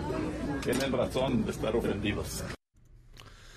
Bueno, le cuento también en otros asuntos que hay un desastre ecológico en nuestro país. A ver, lo del Tribunal internacional por la naturaleza, que es un tribunal ético, pero es un tribunal a final de cuentas que condena, pues de forma simbólica, porque la verdad le puede hacer lo que el viento a Juárez, al presidente y a la 4T este asunto, no, no pasa nada, no tienen que cancelar el tren Maya, pero sí jueces, especialistas en la materia a nivel internacional dicen, oye, eso es un ecocidio, cancélenlo, no lo van a cancelar, pero los jueces internacionales señalan eso, ¿no? Jueces personalidades, gente importante, que dice está muy mal. Eh, al rato platicamos del tren Maya. el otro asunto en el desastre ecológico que se está volviendo en nuestro país es el tema del el derrame petrolero. Desde hace un par de semanas se ha advertido de un derrame que se dio en los campos petroleros, allá en la zona de Campeche, y que empezó a generar una mancha, una mancha, una mancha, una mancha. Greenpeace dijo, son 462 kilómetros. Algunos especialistas decían, quizá exagera Greenpeace, pero tampoco es una nimiedad. Es importante, sí, claro que hay un daño ecológico. Pero de, de pronto Pemex empezó a decir cosas que no tenían mucho sentido, como que era simplemente 0.06 kilómetros. O sea, la, la, diferencia entre 0.06 kilómetros y 462 kilómetros es abismal. Bueno, pues ¿qué cree? Ahora Pemex dice, ok, sí es un poquito más grande, pero no es por el derrame, es por los borbotones, borbollones, surtidores, fuentes que salen de la tierra por Cantarel. Y, y, bueno, pues que representan ahí un mínimo derrame y generan una iridiscencia, o sea, una lucín, de que hay un derrame, pero el derrame realmente no es derrame, nomás es la iridiscencia del derrame. Escuche lo que dice el ingeniero agrónomo, director de Pemex, Octavio Romero Oropesa. El campo Ekbalan que produce un crudo ligero y que con las corrientes y las olas se va prácticamente incorporando al, al, ambiente marino, pero de eso a una mancha o a un trozo de chapapote pegado en un pie, pues hay una gran diferencia. No tiene nada que ver el aceite de Ekbalan con ese trozo de chapapote. Se refiere ahí, Octavio Romero Oropesa, al trozo de chapapote pegado en un pie, que más bien está pegado en varios pies en varias playas de la República Mexicana en el Golfo de México. Lo mismo en Tamaulipas, Playa Bagdad. Y ya llegó a Tabasco, de donde es originario el ingeniero agrónomo, por cierto. Ok, pero ahí no para la cosa con el asunto de Pemex. Pemex cuesta, cuesta mucho trabajo y cuando quieres mantener vivo algo que ya está muerto, pues cuesta mucho dinero. La Secretaría de Hacienda habló en torno al refinanciamiento de la deuda de Pemex. Los vencimientos de deuda que debe pagar Pemex se encuentran bajo responsabilidad ya de la Secretaría de Hacienda. La empresa productiva del Estado, ya que si la empresa productiva del Estado, ya que, que, si Pemex tuviera que realizarlos, les costaría el doble. Así también lo dijo ayer Octavio Romero Oropesa, el director general de la petrolera. Este es el problema de Pemex es las consecuencias de mantener vivo algo que está muerto. ¿Cuándo un apocalipsis zombie ha salido bien? ¿Cuándo usted ha querido ver a un zombie y que esto salga de manera correcta, de manera, de manera bonita? ¿Cuándo hay un final feliz en un apocalipsis zombie? Bueno, pues hágase de cuenta que eso es lo que pasa con Pemex. Es un zombie al que se está manteniendo vivo artificialmente y nos está costando un barotote a usted y a mí. Es Rashabot. ¿Qué opinas? Muy buenos días. Hola Luis, ¿qué tal? Buen día, buen día al auditorio. Muy poeta estás esta mañana. Es que Creo estoy que inspirado, sí. querido Erra, después de escuchar aquel tema de los borbotones. No, bueno, pues dime. Sí, sí. Se trata, se trata fundamentalmente, sí, de una situación que estaría vinculada fundamentalmente a la incapacidad de petróleos mexicanos por ser una empresa productiva como tal. Y creo que este es el fondo del asunto. Algo que se ha venido discutiendo desde hace muchísimo, muchísimo tiempo.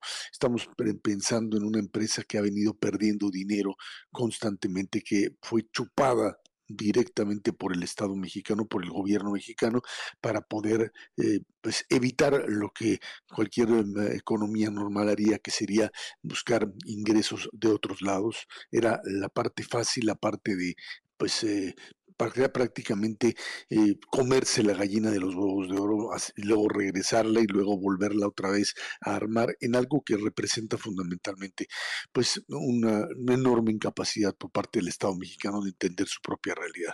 Pemex es más un símbolo sin duda alguna de esto que llaman soberanía nacional y que ha terminado por costar millones, millones y millones de pesos a los propios mexicanos. Una empresa que terminó enriqueciendo a líderes sindicales, que terminó terminó, por supuesto, eh, generando eh, ganancias incluso para políticos durante muchísimos, muchísimos años. Quien estaba ahí tenía la posibilidad pues, de meterle mano y de esa manera enriquecerse a él y a muchísimos. Pero el tema se acabó, o sea, el tema del petróleo terminó por concluir y estamos metidos en un problema muy serio.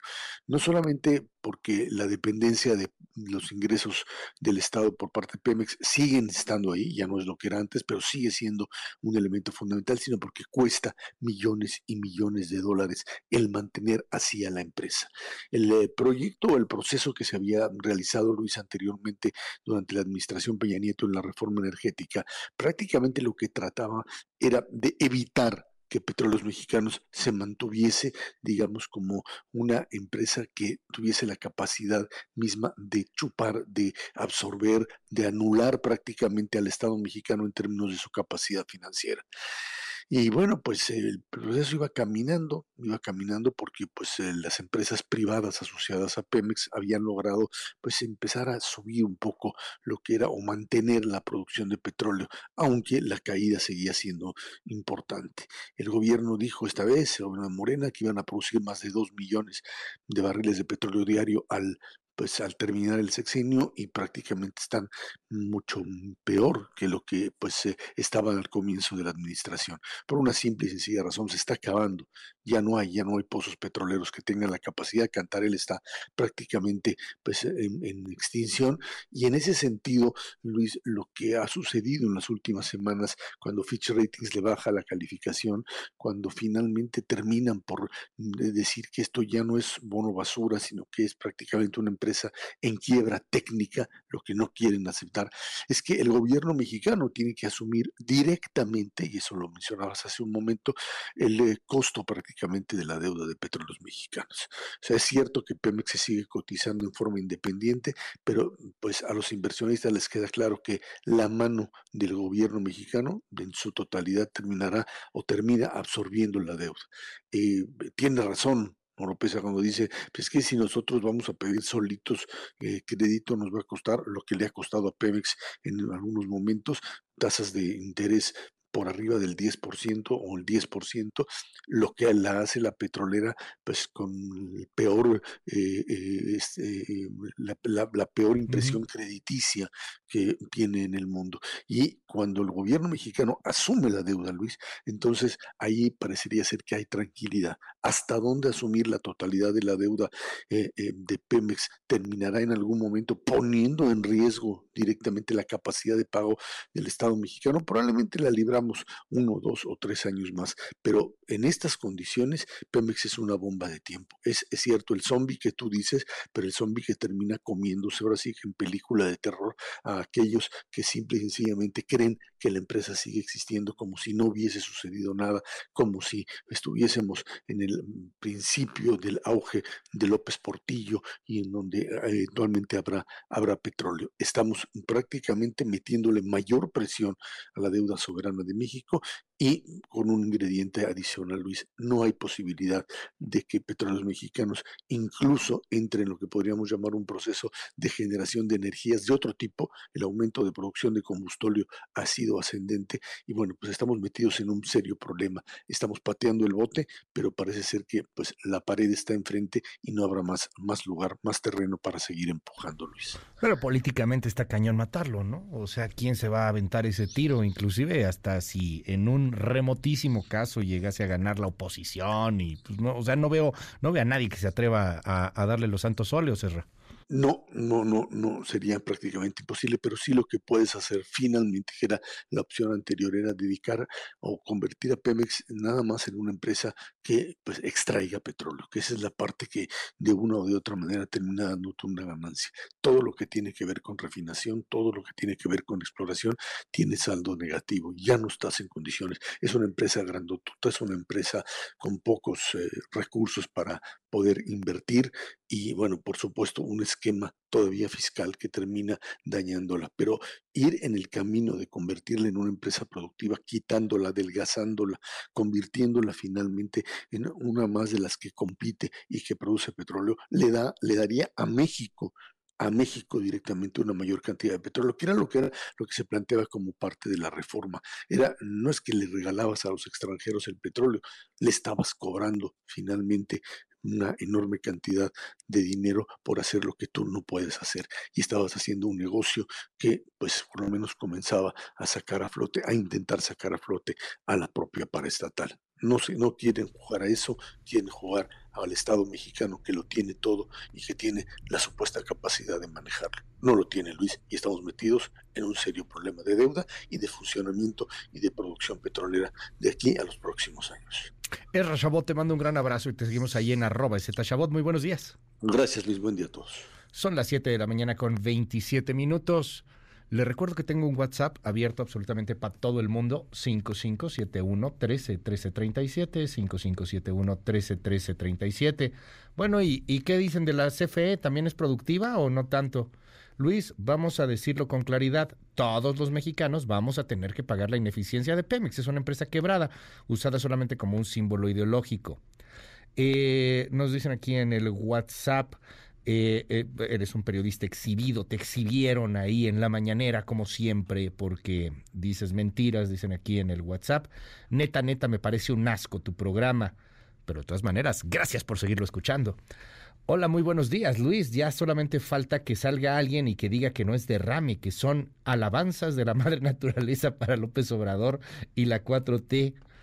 Son capaces. Es la madre tierra regalándonos petróleo en el mar. Eh, son capaces, sí son capaces. Eh, saludos de, de Erra, me gusta, habla normal y claro, lo entendemos, todos dicen aquí en el WhatsApp. Felicidades, gracias por decir la verdad de lo de Ayotzinapa.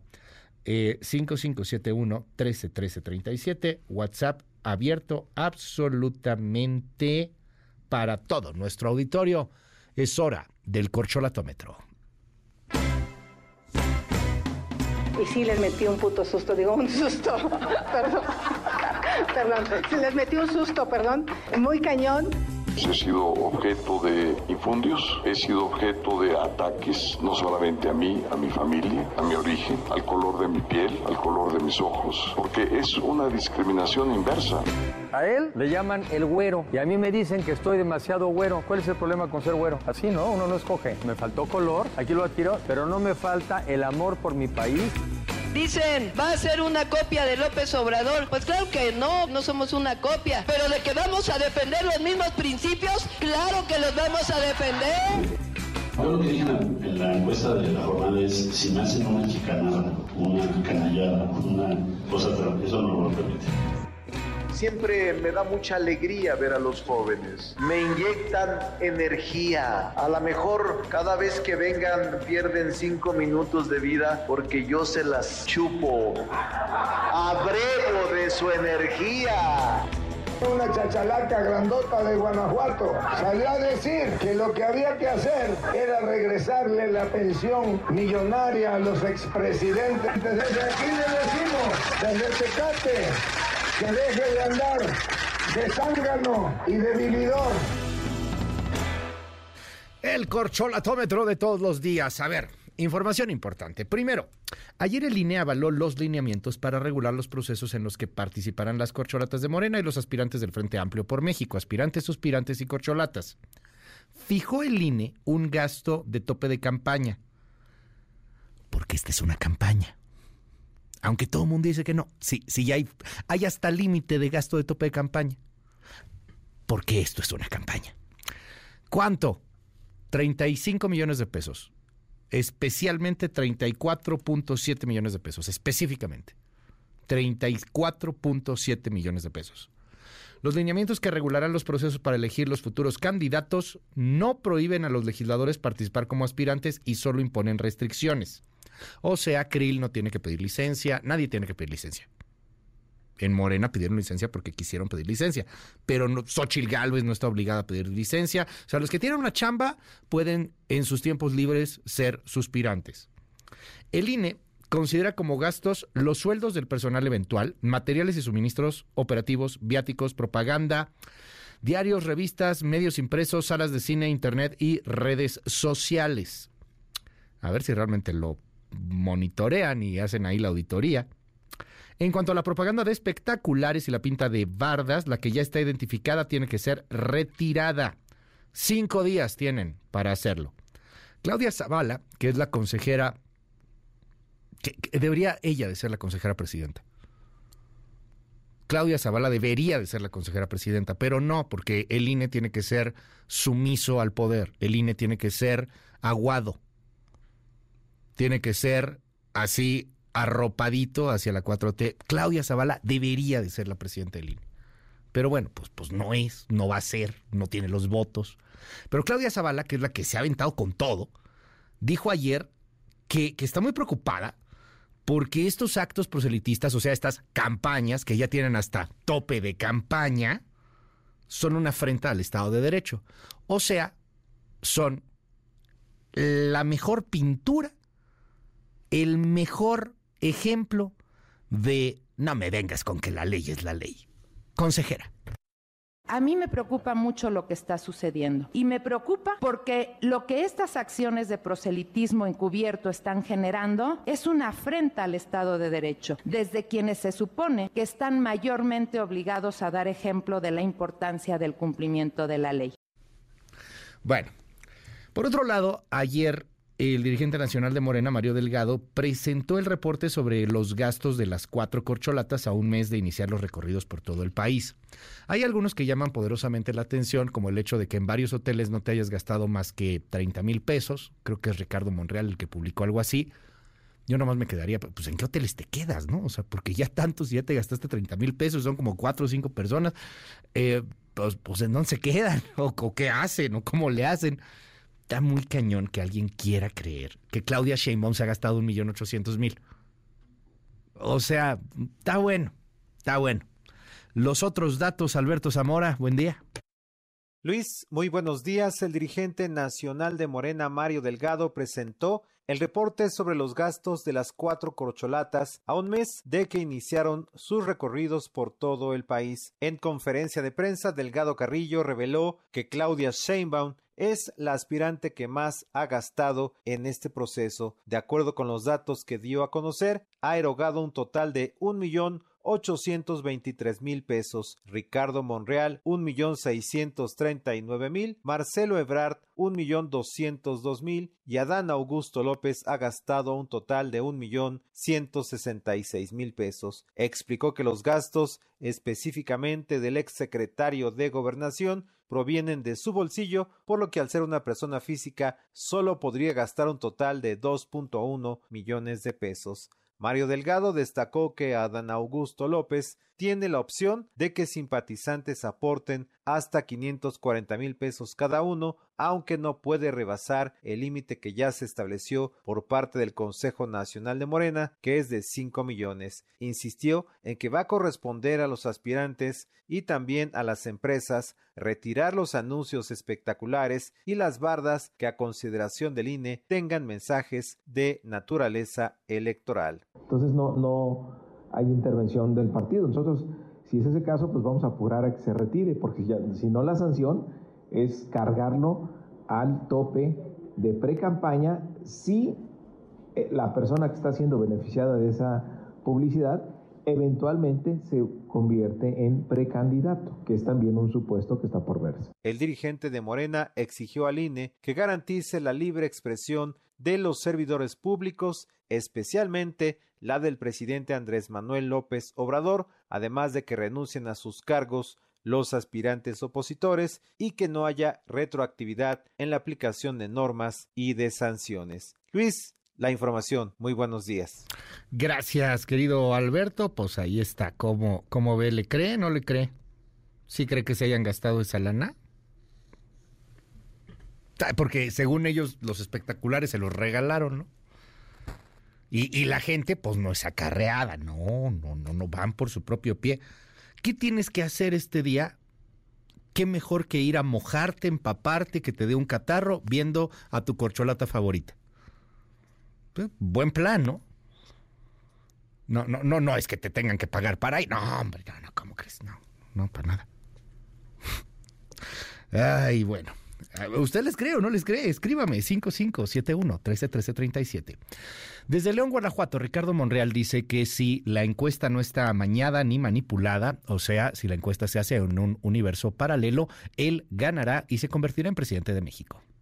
Les quiero decir a todos los que confían en mí, ni nos vamos a dejar, ni nos vamos a rajar, y nos vamos a ir hasta el final, hasta el 6 de septiembre, por respeto a todos y porque vamos a dar la sorpresa en la encuesta. Si la encuesta se hace bien, si la encuesta no se manipula, si la encuesta no tiene dados cargados, les vamos a dar la sorpresa.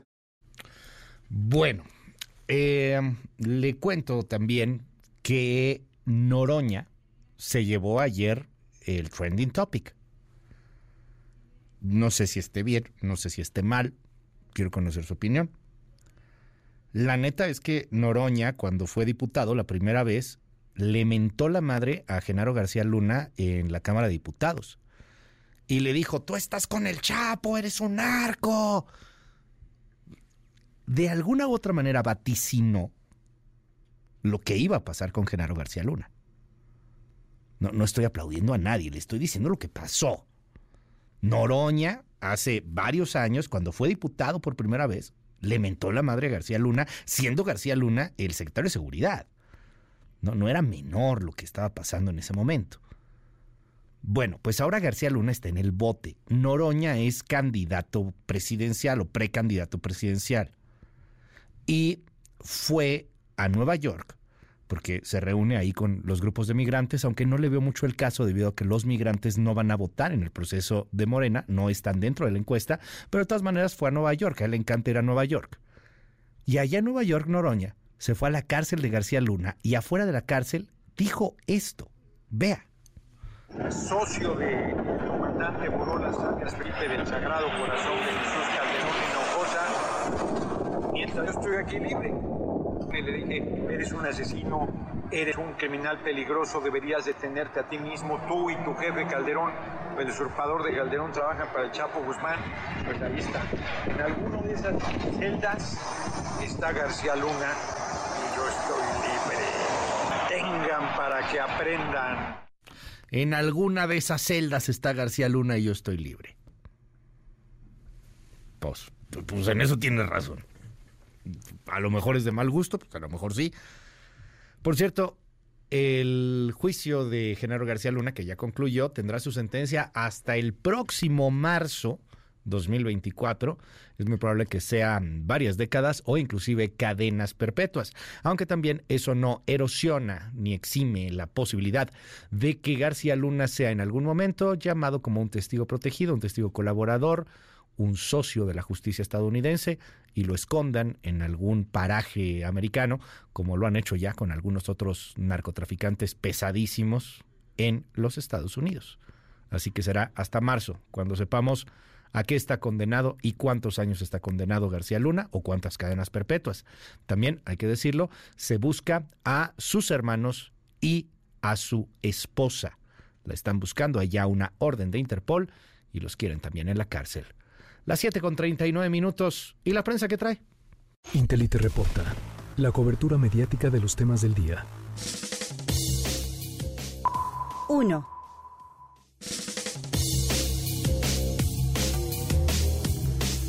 Sinead Connor, la historia más triste del pop, hoy aparece en varias primeras planas. La fotografía de esta cantante irlandesa muerta el día de ayer a los 56 años de edad, muy, muy rebelde, muy, muy rebelde, en algún momento eh, contestataria contra la Iglesia Católica particularmente, ya hace varios años. Eh, murió a los 56 años, una estrella impactante en su efímera gloria, una paria para la opinión pública en su desgracia y un terrible caso de soledad. Publica así El Milenio con una fotografía de O'Connor. También aparece en el diario Excelsior la voz rebelde, conocida por su activismo contra la pederastía de la Iglesia Católica.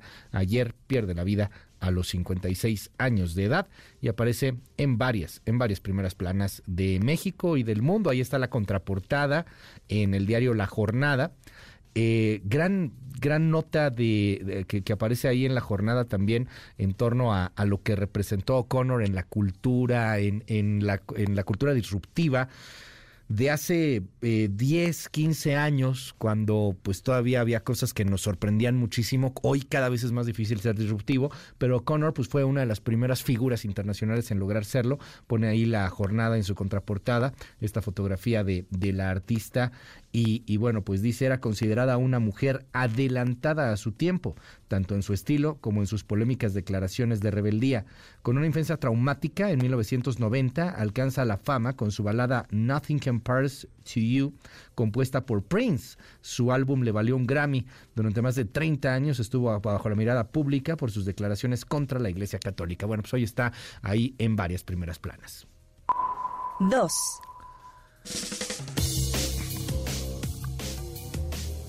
No sé cómo decir esto. ¿Se acuerda usted cuando íbamos a la primaria? Sí, voy a sonar chocho. Como decía el presidente ayer, quiero mi cocol. Ayer eso dijo el presidente, no empiecen a decirme cosas. ¿Se acuerda cuando usted iba a la primaria y nos pedían maquetas? A mí me pidieron la maqueta de la niña, la pinta y la Santa María, por ejemplo, ¿no? O una maqueta, no sé, de un parquecito. Ah, una vez de una Torre Eiffel me quedó espantosa. De las Torres Gemelas, pues sí, pero parecía que era cuando se habían tenido el atentado terrorista, ¿no? y todas deshechas. ¿A usted le pedían maquetas? ¿Qué maquetas le pedían? ¿Qué le pedían de maqueta? Yo, me acuerdo mucho que me, que me pidieron esta de, de, las tres carabelas. Me acuerdo una esta de la Torre Eiffel que me quedó espantosa. Ah, ah, una de un hospital que la hice con, con estos monitos de Playmobil. ¿Qué le pedían de maqueta? Ah, las del sistema solar, esas eran buenísimas. Con las bolas de Unicel y la pintura Vinci. Las de Volcán también y la pintura Vinci también. Luego había unos muchachos ahí raros que les encantaba oler la pintura Vinci y terminan de conductores de radio. Pero bueno, este. ¿Qué, qué maquetas le pedían? ¿Por qué le pregunto esto? Porque de acuerdo a los nuevos programas de la SEP, no se asuste usted cuando llegue su hija, su hijo, su hije y le diga, mamá, me pidieron un pene erecto. Y otro en reposo.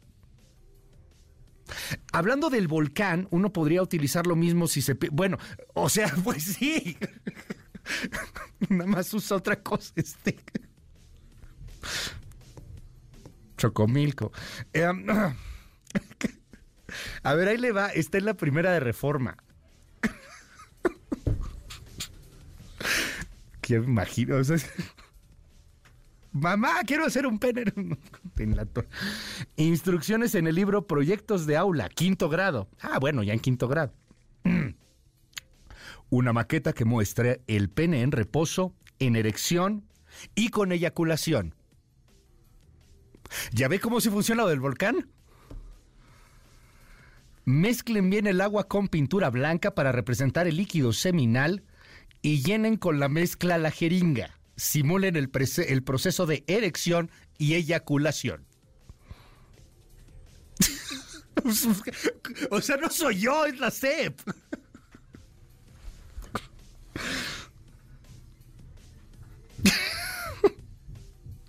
¿Es neta? Pues está en la primera de reforma. Si es una volada va a estar cañón, no, no creo, ahí está, están poniendo hasta la imagen del libro de texto. En el nuevo libro de la C para quinto de primaria se pide que los alumnos construyan maquetas de órganos reproductores masculinos y femeninos en los que se simule una erección, una eyaculación y una menstruación. Eh, para Gabriela Delgado, es una investigadora de la UNAM, eh, en los libros se debe evitar que los estudiantes interpreten la sexualidad como un mero acto mecánico. No solamente están parcializando la sexualidad de la otra persona, sino que la están poniendo en un plano totalmente mecánico, donde están las referencias a la emoción, al placer, al respeto, a la pasión, de tomar una decisión consensuada con la contraparte. Ah, va a ser muy divertido esto en algún momento si realmente termina por ser así. Ya me imagino los penes y las vaginas menstruando y los penes eyaculando, llegando ahí a la primaria, si es que se forman, pues imagínense a los niñitos formados, todos con su pene y sus vaginas, en una maqueta. ¿Ve cómo todavía tenemos capacidad de asombro? 7 con 45, mejor vámonos con musiquita antes de que nos cancelen. Intelite reporta la cobertura mediática de los temas del día. Ay, cómo ha cambiado el mundo de los niños que veían Bugs Bunny a los niños que llevan penes erectos a su escuela. Bueno, pues hoy es el cumpleaños de Bugs Bunny. Era 1940 cuando hacía su debut. Hoy cumple 83 años. El conejo de la suerte. What's up, Jack? Regresamos. En un momento regresamos. Continúa con la información con Luis Cárdenas en MBS Noticias.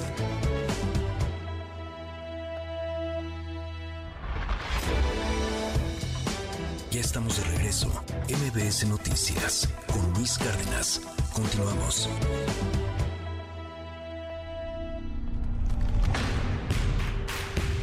Deportes con Nicolás Romay en MBS Noticias.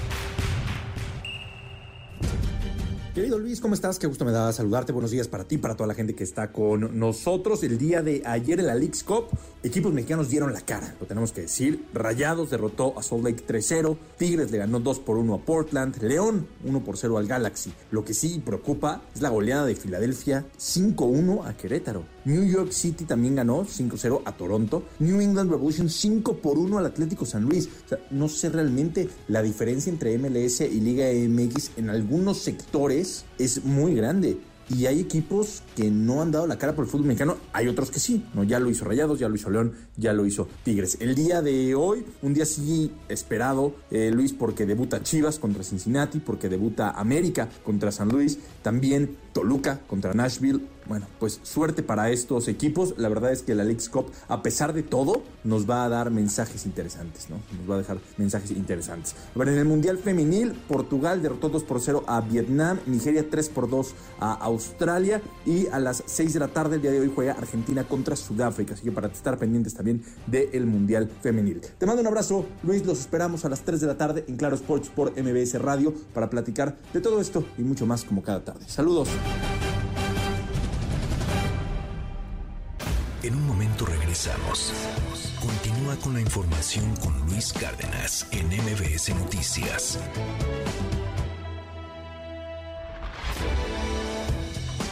Ya estamos de regreso. MBS Noticias con Luis Cárdenas. Continuamos.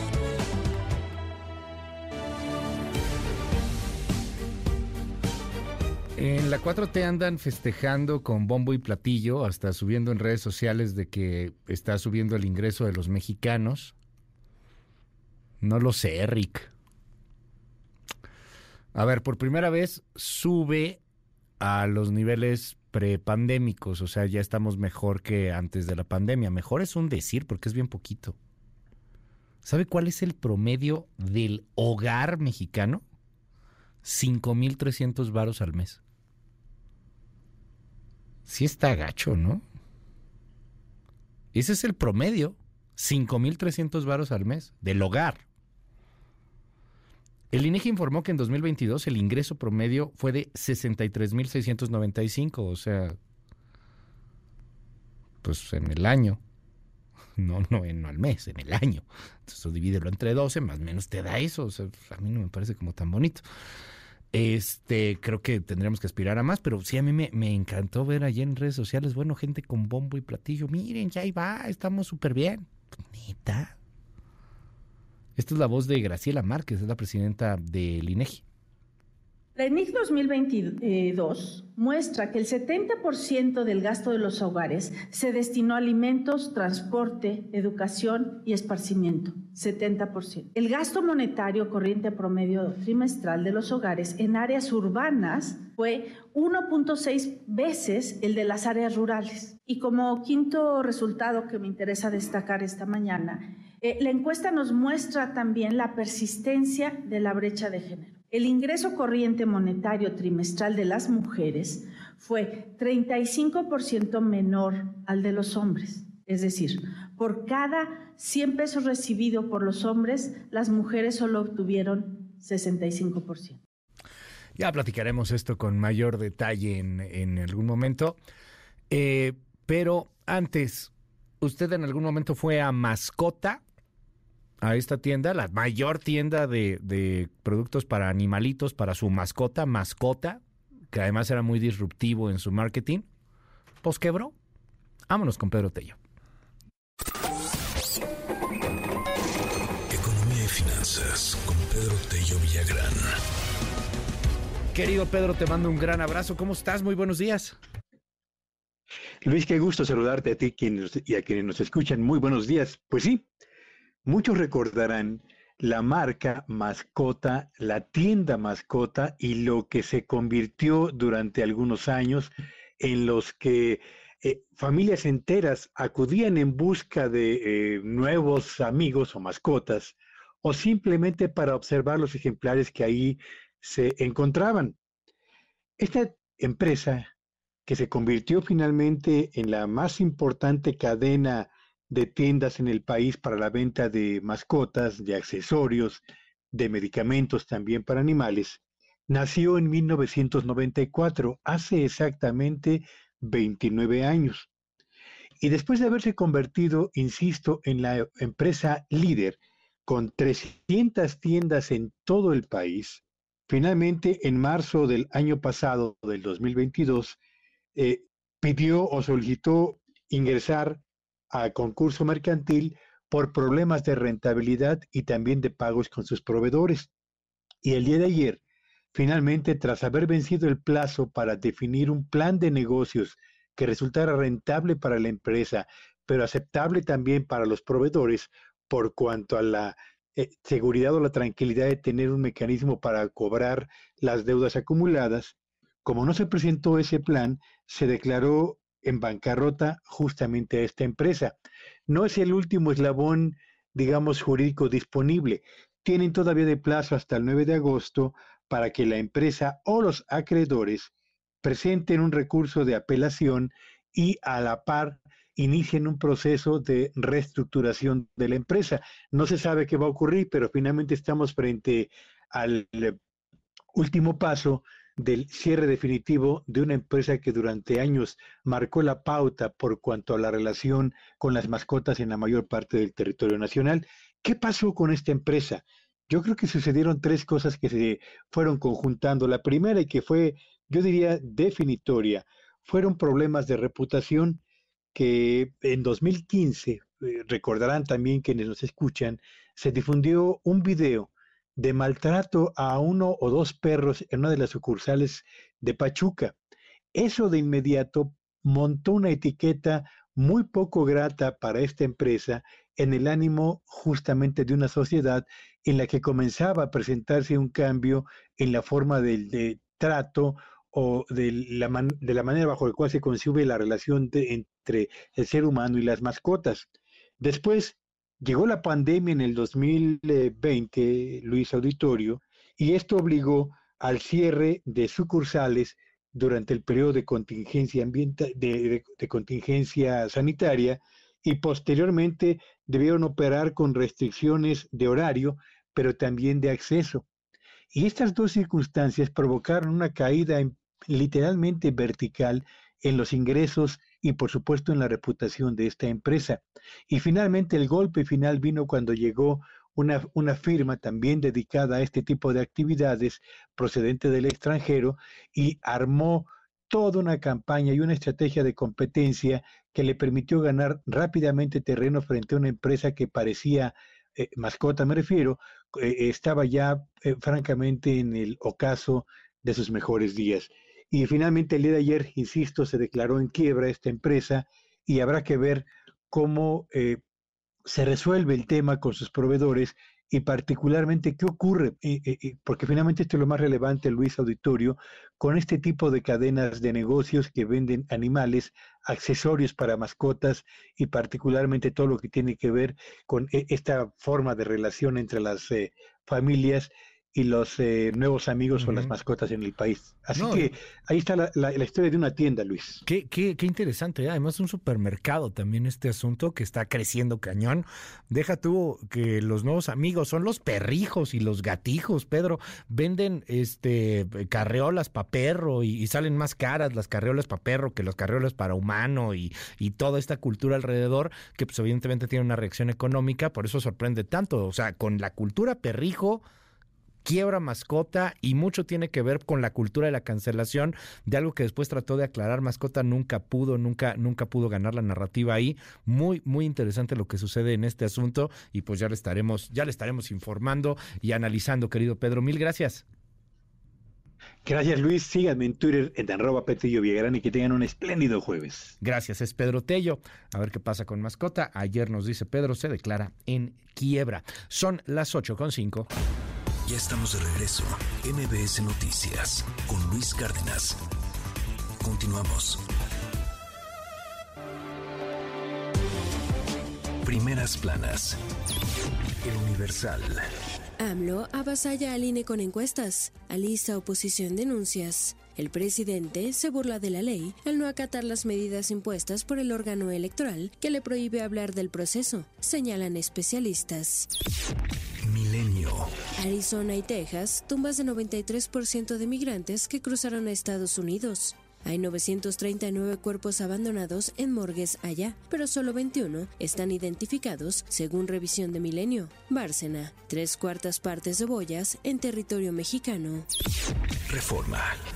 Batea AMLO al INE, promueve a Morena. Exhibe encuestas en Palacio Nacional pese a prohibición electoral. Afirma presidente desde la mañanera que su partido lidera preferencias a 2024. Excelsior. El INE impone reglas a todos los aspirantes. Procesos internos de partidos rumbo a 2024. Quienes busquen candidaturas podrán aportar hasta 2.1 millones de pesos de su bolsa para realizar asambleas. Si son legisladores, no tendrán que solicitar licencia a sus cargos. Animal político. INE aprueba alineamientos de precampañas adelantadas. Evita exigir licencias a Xochitl y a Krill. La jornada. Secretaría de Relaciones Exteriores. Ingresan al país 200.000 armas ilegales de Estados Unidos al año. Problema gravísimo, aceptaron emisarios de Biden. El financiero. Disminuye la brecha de ingresos entre 2018 y 2022. Hogares más pobres del país perciben 15 veces menos que los más ricos, cuyo ingreso cayó 2.2% en cuatro años. El economista.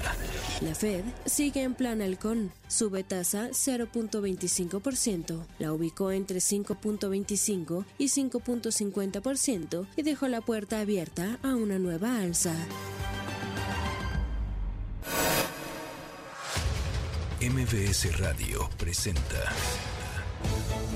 el resumen informativo con Luis Cárdenas.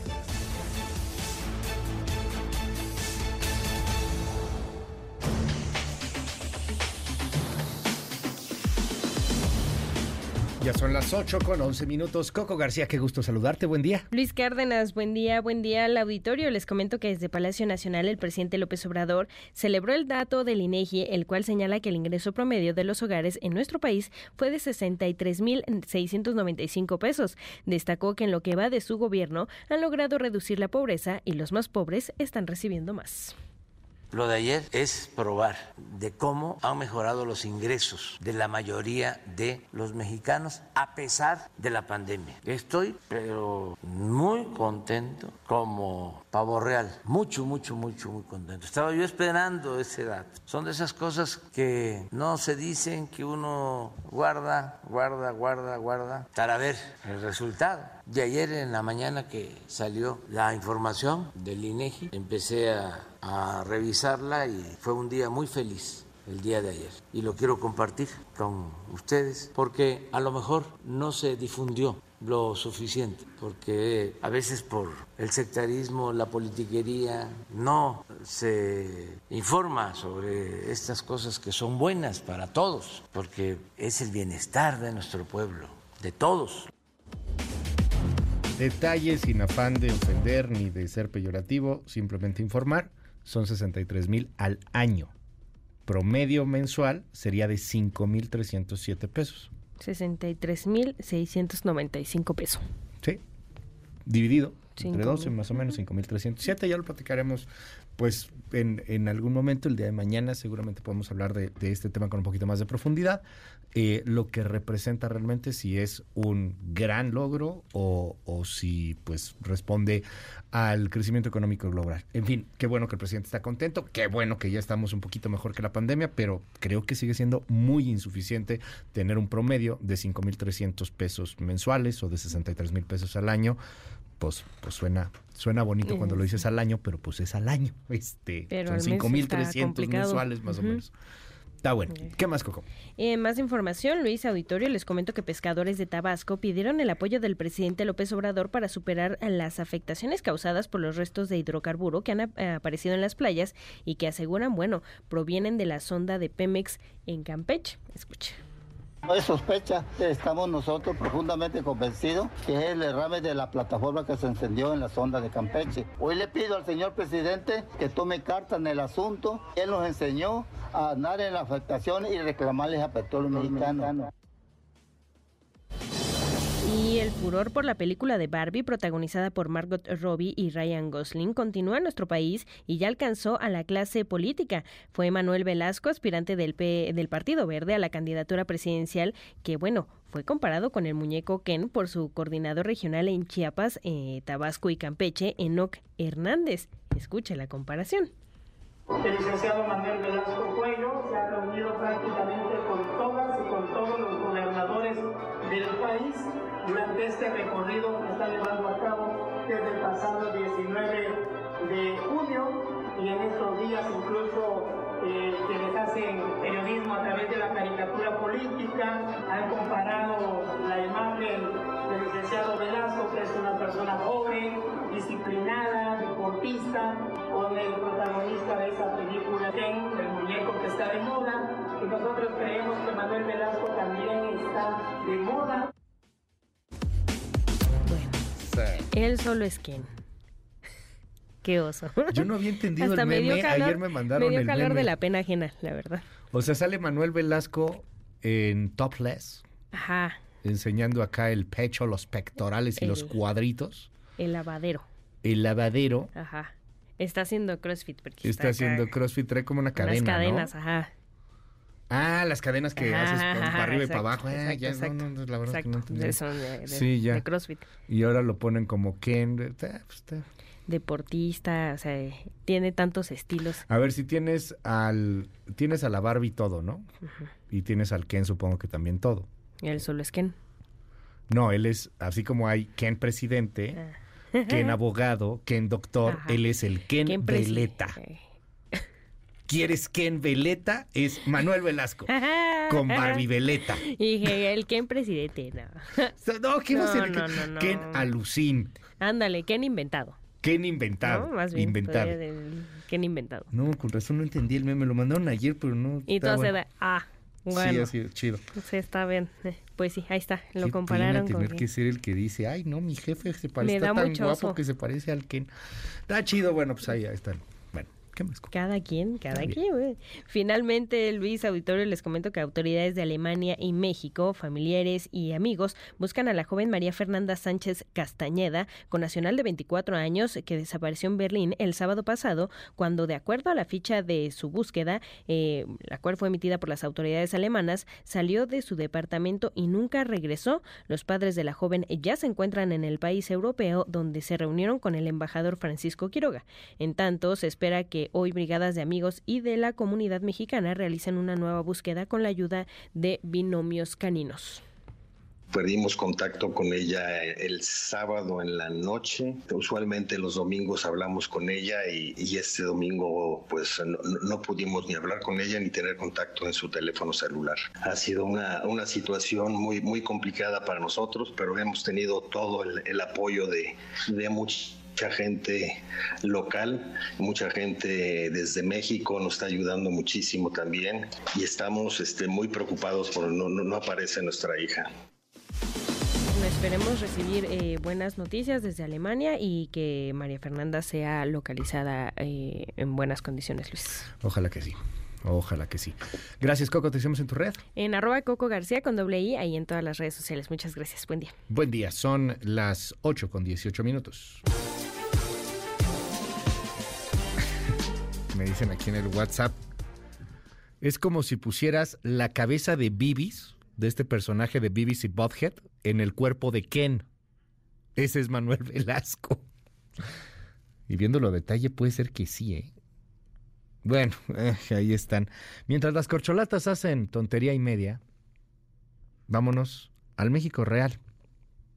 Lo voy a poner un poquito de malas, perdóneme, pero pues tenemos que informar esto, no hay de otra. Es el México roto de todos los días. Nita and four of my grandchildren are burnt. Shut up. Right on the road out of La Mora. Un pendejo lo sacaron del antro y quemó el antro, güey. Quemó el gente adentro, la están adentro, güey. Esta carretera solamente de un solo sentido hacia arriba y vinimos huyendo todos estos por el tema de asaltos con rifle. Manden bomberos, por favor. Bomberos aquí en Bolivia, aquí en La Perla. Están robando un taxi, están unos asaltantes que en el suelo. Sí. ¿Pero están quemando? Hoy.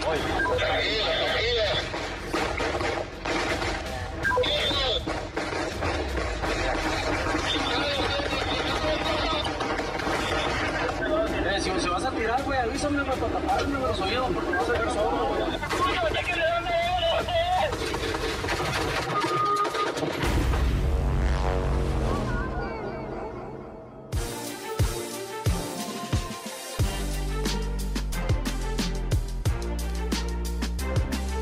Son las 8 de la mañana con 20 minutos. A mí no me gusta informar en esta sección sobre estos temas.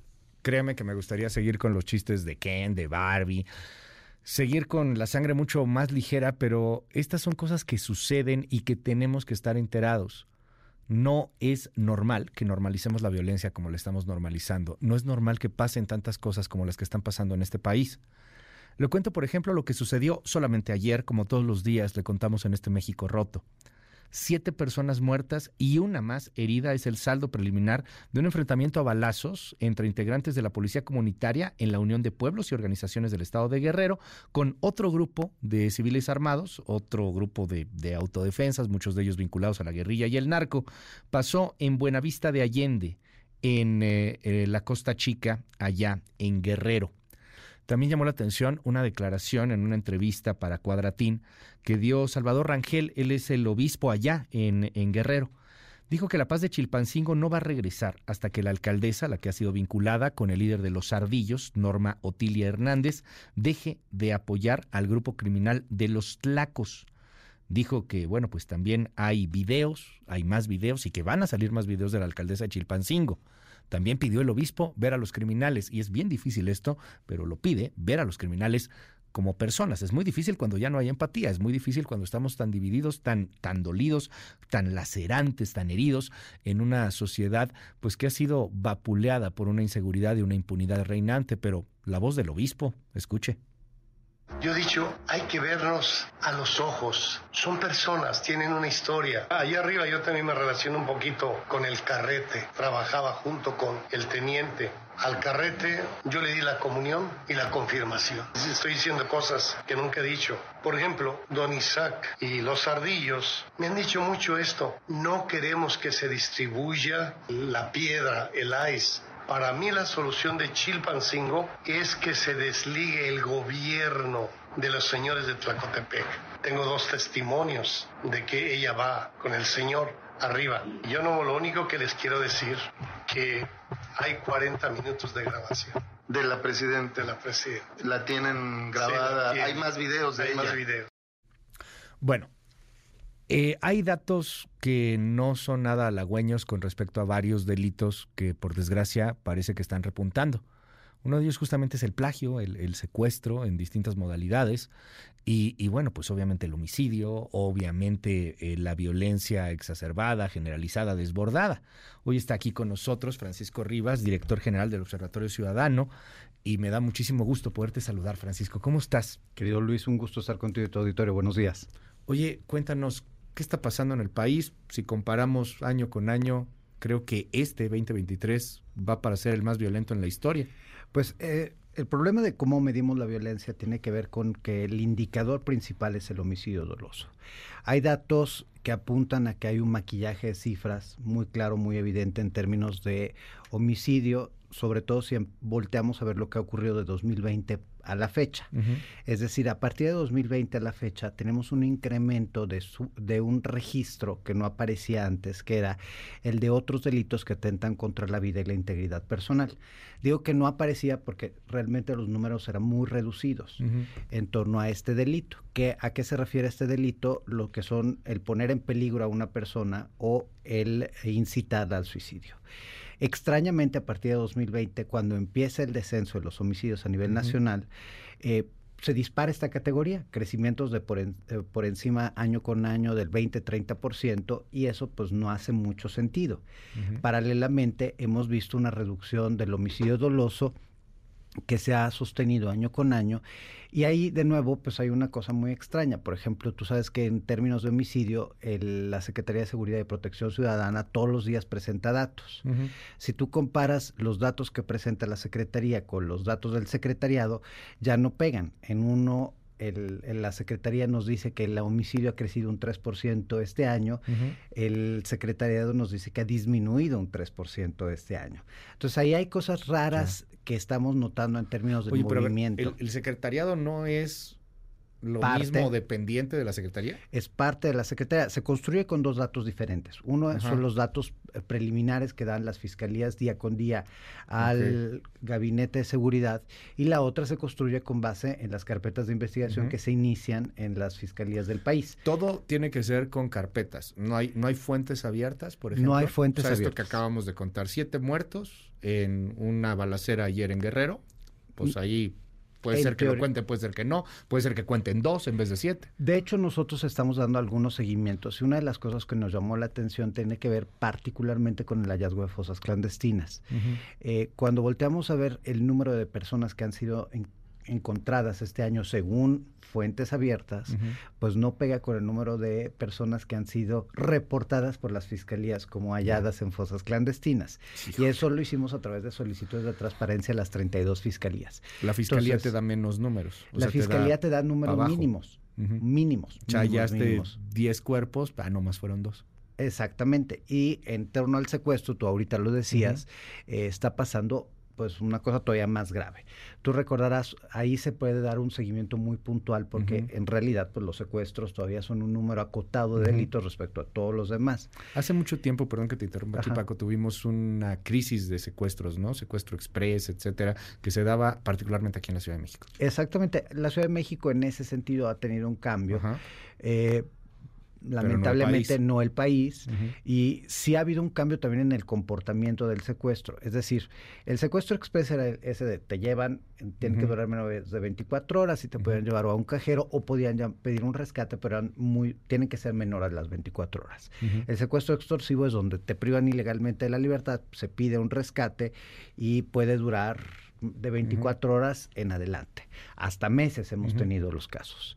En el caso específico de lo que está ocurriendo este año, vemos un incremento del secuestro, sobre todo a los migrantes o a personas de muy escasos recursos. Secuestros que van desde los 20 mil hasta los 3 mil pesos. O sea, prácticamente estamos hablando de cantidades sumamente acotadas, pero en donde privan de la libertad números muy importantes. el caso, efectivamente, el caso es muy claro con San Luis Potosí, tú recordarás en abril eh, están estos 23 personas que buscan porque desaparecieron en las carreteras de San Luis Potosí, se pide rescate, se paga el rescate. Que iban de Guanajuato, si no me De Guanajuato a Coahuila. Coahuila y, en San Luis los desaparecen. Exactamente, los encuentran. Matan al chofer, ¿no? A, uno de los choferes, eran dos choferes, matan a uno. Pero, pues precisamente ahí lo que encuentras es que hay 23 víctimas de secuestro. A partir de que se pagó el rescate y no los liberaron, la autoridad se dio a la tarea de buscarlos. Y eh, pues ahí te puedo decir que lamentablemente cuando los encuentran, encuentran a otras 105 personas privadas ilegalmente de la libertad. Cuando ves el reporte, a final del mes, solo reportaron nueve personas secuestradas. nueve, ni siquiera las 23 completas originales, este, solo reportaron nueve y los demás los mandaron a otra categoría que se llama otros delitos que atentan contra la libertad personal. O sea, nos están mintiendo con la estadística. Pero al hacer la solicitud de transparencia para entender por qué los mandaron ahí, resulta que no son ni, ni, los ni los 23 ni los 200, sino son 307 los que ese mes este, fueron secuestrados en San Luis Potosí. Solo que como no saben contar y como les hicimos preguntas separadas, nos contestaron cosas diferentes. Lo mismo sucede en el mes de mayo. 58 personas también migrantes las privan ilegalmente de la libertad, la rescatan y eso es muy positivo, pero reportan en cero la estadística del mes. Y en el mes de mayo nosotros tuvimos ¿Por qué contacto. reportan en cero? ¿Porque ya la rescaté? ¿O por Pues qué? es que O sea, no hay- la ley dice que así tú lo hayas rescatado. Ajá, pues eh, fue un delito. Fue un delito y lo Ajá. tienes que investigar porque se inicia una carpeta de investigación Ajá. y tiene que haber una recopilación de información de estas carpetas para poder hacer política pública. A ver, ¿cómo se llama este esta manera de clasificar esta categoría? Es otros delitos que atentan Otros delitos que atentan así Contra la de libertad complicada, personal. Otros delitos que atentan contra la libertad personal. Y ahí metes lo mismo secuestros que alguien que En teoría en secuestros de- no, porque la ley te dice que todo secuestro tiene que ser registrado bajo el indicador secuestro, que Ya. puede ser un, un secuestro extorsivo o puede ser un secuestro express o puede ser un secuestro para generar un daño, por ejemplo, lo que sucede cuando, eh, lo que sucedió, por ejemplo, en Chiapas, ¿no? Ya. Cuando eh, privan ilegalmente la libertad a las 16 personas eh, que eran administrativos de la Secretaría de Seguridad y que, por cierto, también reportaron en ceros. Entonces, ese tipo de cosas. ¿Pero por qué los ir- meten en esta cosa de otros delitos que atentan contra la libertad? Pues yo creo que para maquillar cifras. O sea, no hay otra explicación. Están violando la ley. Están violando la ley. Y, Y tendrían que ir a secuestro. Exactamente. Y lo ponen en otros delitos. E- y a partir de que yo publiqué un artículo, eh, en nuestra área de atención a víctimas ha crecido la solicitud de apoyo de personas a las cuales no les están recibiendo las eh, denuncias de secuestro. Estamos hablando de gente que se dedica a uberear, estamos de- hablando de gente que se dedica a este, vender en la calle, o sea, no estamos hablando de ¿Cómo personas que no te están recibiendo la denuncia de secuestro? no les están recibiendo la denuncia. O sea, de vas al. Ministerio Público y dices, me secuestraron a mi mamá o me secuestraron, me dices, se dedica a uberear, a, a choferear, ¿no? a chofer. ¿no? Este, secuestraron ch- a, mi esposo que hace A mi Uber. hijo. A mi hijo que está en el Uber, lo secuestraron y Lo que el Ministerio regresa- lo Público ¿qué hace? regresaron, el Ministerio Público lo regresó a su casa y les dijo, es un autosecuestro. Sobre ninguna base, en algunos casos, en otros les dieron un acta circunstanciada, o sea, les dan un documento que no es la carpeta de investigación Para que no entre en estadística. para que no entre en estadística, pero el peor, lo peor del caso es que tú revisas las diligencias y no se hizo ninguna diligencia. O sea, llegan los papás de nuevo y tienen que ellos estar insistiendo, pero te puedo decir que estos casos tenemos eh, ya ocho casos registrados en San Luis Potosí en donde no le recibieron las denuncias, en Veracruz y en Baja California. O sea, víctimas de secuestro a los cuales les hablaron, le dijeron tenemos a tu hijo privado de la libertad y que lamentablemente después de unos días ya no les volvieron a hablar, porque para una persona que tiene un eh, de escasos recursos, pues tratar de juntar 20 mil pesos a veces no es sencillo. Perdóname, es que eso no tiene madre. Eh, Lo siento, es que me impacta cómo están ahora haciendo secuestro a destajo. Porque si me secuestro a, a tres este, de 100 mil pesos cada uno, pues saco 300 mil pesos. Mejor secuestro a 300 y les cobro 3 mil pesos cada uno. Exactamente. Y, Y, están mucho menos riesgos. 300. Tú me dijiste de San Luis, son 300 los que liberaron.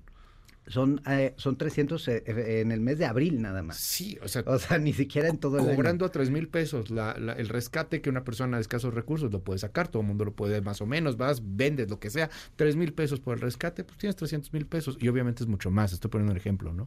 No, pero y lo peor del ¿Qué caso es que son víctimas que no son atendidas por el Estado, son víctimas que rara vez van a denunciar, en donde el riesgo es mínimo. O sea, realmente las personas eh, que se dedican a este negocio criminal, pues han encontrado una brecha muy importante porque si tú o yo o una persona que tiene un mínimo de contactos acude a la autoridad, sí la van a atender y entonces evidentemente eso le hace el riesgo mucho más grande para los delincuentes. Entonces lo que están apostando es a precisamente perderse la impunidad para contestar la pregunta con la que empezamos, ¿cómo está el país? Si comparamos este año con el pasado, lo encontramos en condiciones mucho más críticas. Y a mí esto que estabas ahorita, esta nota que estabas dando, me parece la, eh, clave. El problema no es que tengamos venta de drogas, secuestro, extorsión. El problema es que tenemos a la delincuencia organizada sentada con la clase política y tomando decisiones a la par. Las elecciones 2021 y 2022 fueron elecciones en donde eh, fue evidentísimo la participación de la delincuencia organizada y donde Morena no se hubiera podido llevar el, todo el corredor del Pacífico si no hubiera sido gracias a la delincuencia organizada. Entonces, pues es muy grave porque obviamente una vez que llegan, toman decisiones en conjunto. Oye, ¿dónde están los focos rojos eh, en torno al, al país? No es lo mismo yo, yo, sé que todo está descompuesto y que en todos lados hay, hay algún lugar en donde se está cojeando, pero no es lo mismo estar, no sé, pienso en Aguascalientes o pienso eh, en Aguascalientes que en Guanajuato, para no irnos a temas partidistas, ¿no? O sea, a lo mejor en Aguascalientes hay cosas más seguras, Guanajuato, pues estamos viendo lo que está pasando.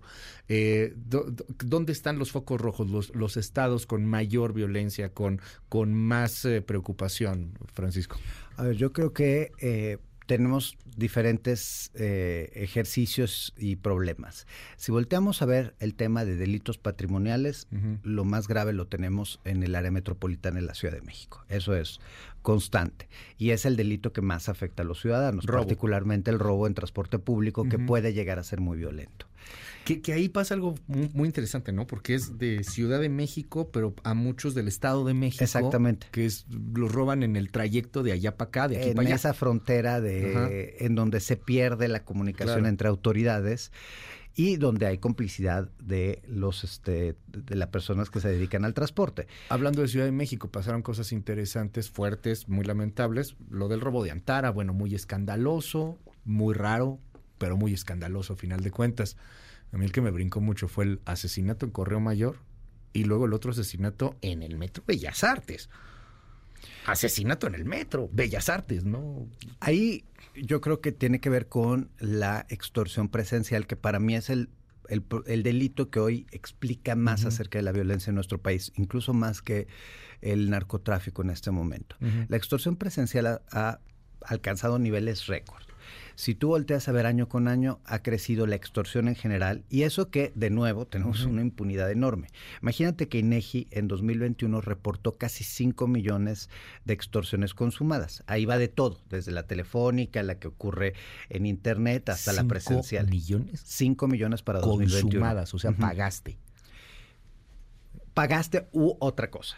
Digamos que hay algún tipo de, este, de extorsión. En el caso de lo que se reporta por... Eh, y, ah, y para esto nos dicen que 250 mil personas casi fueron a denunciar, que solo 140 mil obtuvieron una carpeta de investigación. Entonces deberían haber por lo menos 140 mil carpetas de investigación por extorsión. Para ese mismo año, el Secretariado Ejecutivo te reporta solo 8.818 carpetas de investigación. O sea, de las casi 5 millones a las 8.000 te das cuenta los niveles de impunidad que hay y de esto solo el 0.2% obtuvo alguna recuperación de los bienes, no, no sabemos a qué nivel, y ninguna obtuvo una reparación del daño.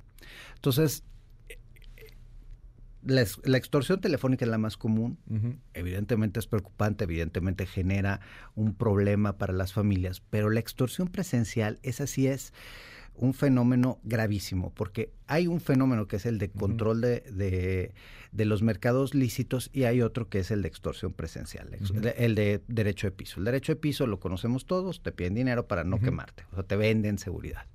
Pero el otro es, literalmente, te impiden vender ciertos productos o te llevan a comprarle solo a ciertos proveedores y pues genera monopolios ilegales. claro, y o esto sea- pasa, por ejemplo, en los cigarros tantísimo. O sea, tenemos por lo menos 17 entidades en donde el mercado de los cigarros de, de baja gama, o sea, los más baratos, son marcas, incluso una marca está registrada, que eh, son marcas que pertenecen a Jalisco Nueva Generación y a Sinaloa, y en donde si una cigarrera se atreve a vender ahí, pues lo secuestran. Pero lo mismo pasa con Y te cerveza. pueden vender piratas, por ejemplo. Pues es que O digamos que son ilegales, más que son suyos. Y a ilegales nos referimos a que hay de todo. Están desde los piratas, es decir, aquellos que usan Sí. una marca, usurpan una marca, como los que son hechizos aquí en México y no tienen ningún control sanitario, o los que entraron ilegalmente por contrabando, que el- también el contrabando ha crecido muchísimo.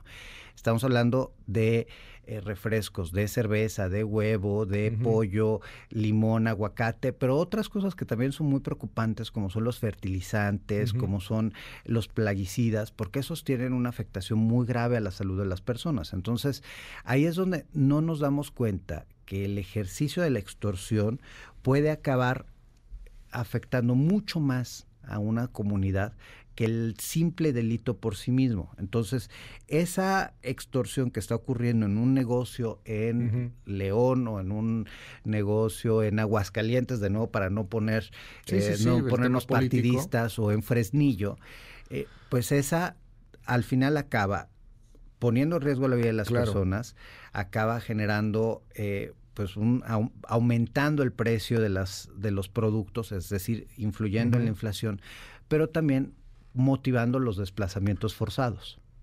¿Cuál es el ranking de los delitos más preocupantes? O sea, Yo pondría en primer lugar la extorsión, porque, insisto, es uno de esos disparadores de violencia, porque el homicidio es un delito subsecuente a.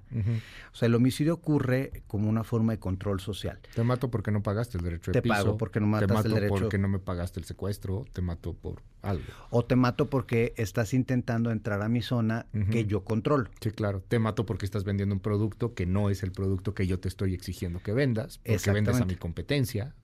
Y de nuevo en San Luis Potosí, por ejemplo, este, tenemos varios casos de esta naturaleza, en donde a las personas, pues lamentablemente, las levantaron y no volvieron a aparecer.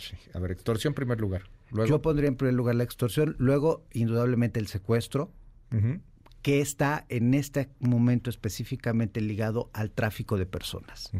Por estos Sí. migrantes que son sumamente vulnerables. Pondría la trata de personas inmediatamente, o sea, entonces en términos junto con el tráfico luego pondría la trata, este y evidentemente el narcomenudeo y el narcotráfico en donde la crisis del fentanilo pues es fundamental. Y los cuatro estados más rojos, más fuertes. Colima cuatro, sigue siendo cinco. la entidad con la situación más desastrosa. O sea, Colima se lleva los primeros lugares no solo en homicidio, en feminicidio, En sino todo. también en delitos que son del orden social y que tienen que ver con la descomposición social, como es la violencia de género, las violaciones, la violencia familiar. Y es, es impresionante, ¿no? Y so- sobre todo para quienes recordamos que Colima era una de esas entidades que te olvidabas que existía porque era tan pacífica, Sí, tranquila claro. y pequeña No, que pues, pues, no. Manzanillo, qué bonito. Ajá, y Pedro hoy Páramo escribiendo ahí sobre, o sea, digo, este, Comala, ¿no? Este, pues, que, que ya sé que es de Jalisco, no empecemos, pero este, era totalmente pacífico. Luego, pues tienes el caso de Zacatecas, una entidad con una situación muy crítica. De hecho, Colima, eh, cuando Zacatecas. volteas a ver las eh, encuestas de percepción de seguridad, los lugares más inseguros del país son Fresnillo y Zacatecas. Eh, luego tenemos el caso, desde mi punto de vista, de Baja California, que no solo está en los primeros lugares siempre en homicidio doloso, sino también está en estos temas de extorsión y secuestro muy graves. Yo pondría el caso de Sonora, que es una entidad que se ha descompuesto de manera muy sustancial. Y eh, de nuevo, si volteamos a ver las estadísticas, pues ahí están peleando la Michoacán y Chihuahua En términos de problemas este, de homicidio, de extorsión, de secuestro, de tráfico de personas. ¿Qué tiene que pasar para cerrar, Francisco? Platicamos con Francisco Rivas, director general del Observatorio Nacional Ciudadano. ¿Qué tiene que pasar, Francisco, para que un día tú y yo vengamos aquí y platiquemos de algo distinto? Tengamos más buenas que malas. Ya sé que tenemos que decir las malas, o sea, si no nos damos cuenta de la bronca no se puede cambiar. Pero llevamos casi dos décadas hablando de malas. Mira, tú recordarás, este, nosotros tuvimos este enfrentonazo con el gobierno de Peña al inicio de la arranque de su sexenio por el problema de la extorsión y el secuestro. Bueno, en eso ha sido muy constante el observatorio, se han peleado con todos los Con todos. O sea, en eso sí, no te han querido ninguno. ¿eh? No me ha sí, querido ni ninguno. Peña, ni, No, Obrador. Ni Calderón, Sí. ni nadie. Ajá. Este, ¿Por qué? Porque es nuestra labor. Sí, claro. Y nuestra labor no tiene una visión partidista, sino Ujú. simple y sencillamente pues es eh, de análisis. Pero en ese momento sí habían otros delitos que estaban bajando, entonces sí hay una alternativa. Y la alternativa tiene que ver con recursos, tiene que ver con estrategia y tiene que ver con sacar a la politiquería de las decisiones de política pública. Hoy tenemos pues una ausencia de una estrategia, por más que nos digan que hay una estrategia de seguridad, no la hay, o sea, no hay objetivos, no hay indicadores, no hay mecanismos de evaluación, eh, no tenemos los recursos suficientes para atender el problema de seguridad. Hoy estamos gastando lo que se gastaba en la época de Fox para la seguridad, es decir, México siempre ha gastado poco y mal. En el mejor momento llegamos al 1.2% del Producto Interno Bruto para todo lo que tiene que ver con las aportaciones federales a la seguridad. Y eso es nulo comparado con el promedio del 3% de la OCDE. Eh, ahí uno de los aspectos es que a partir del sexenio de Calderón, todos los años hemos venido gastando menos. O sea, en el sexenio de Peña se gastó un poquito menos cada año.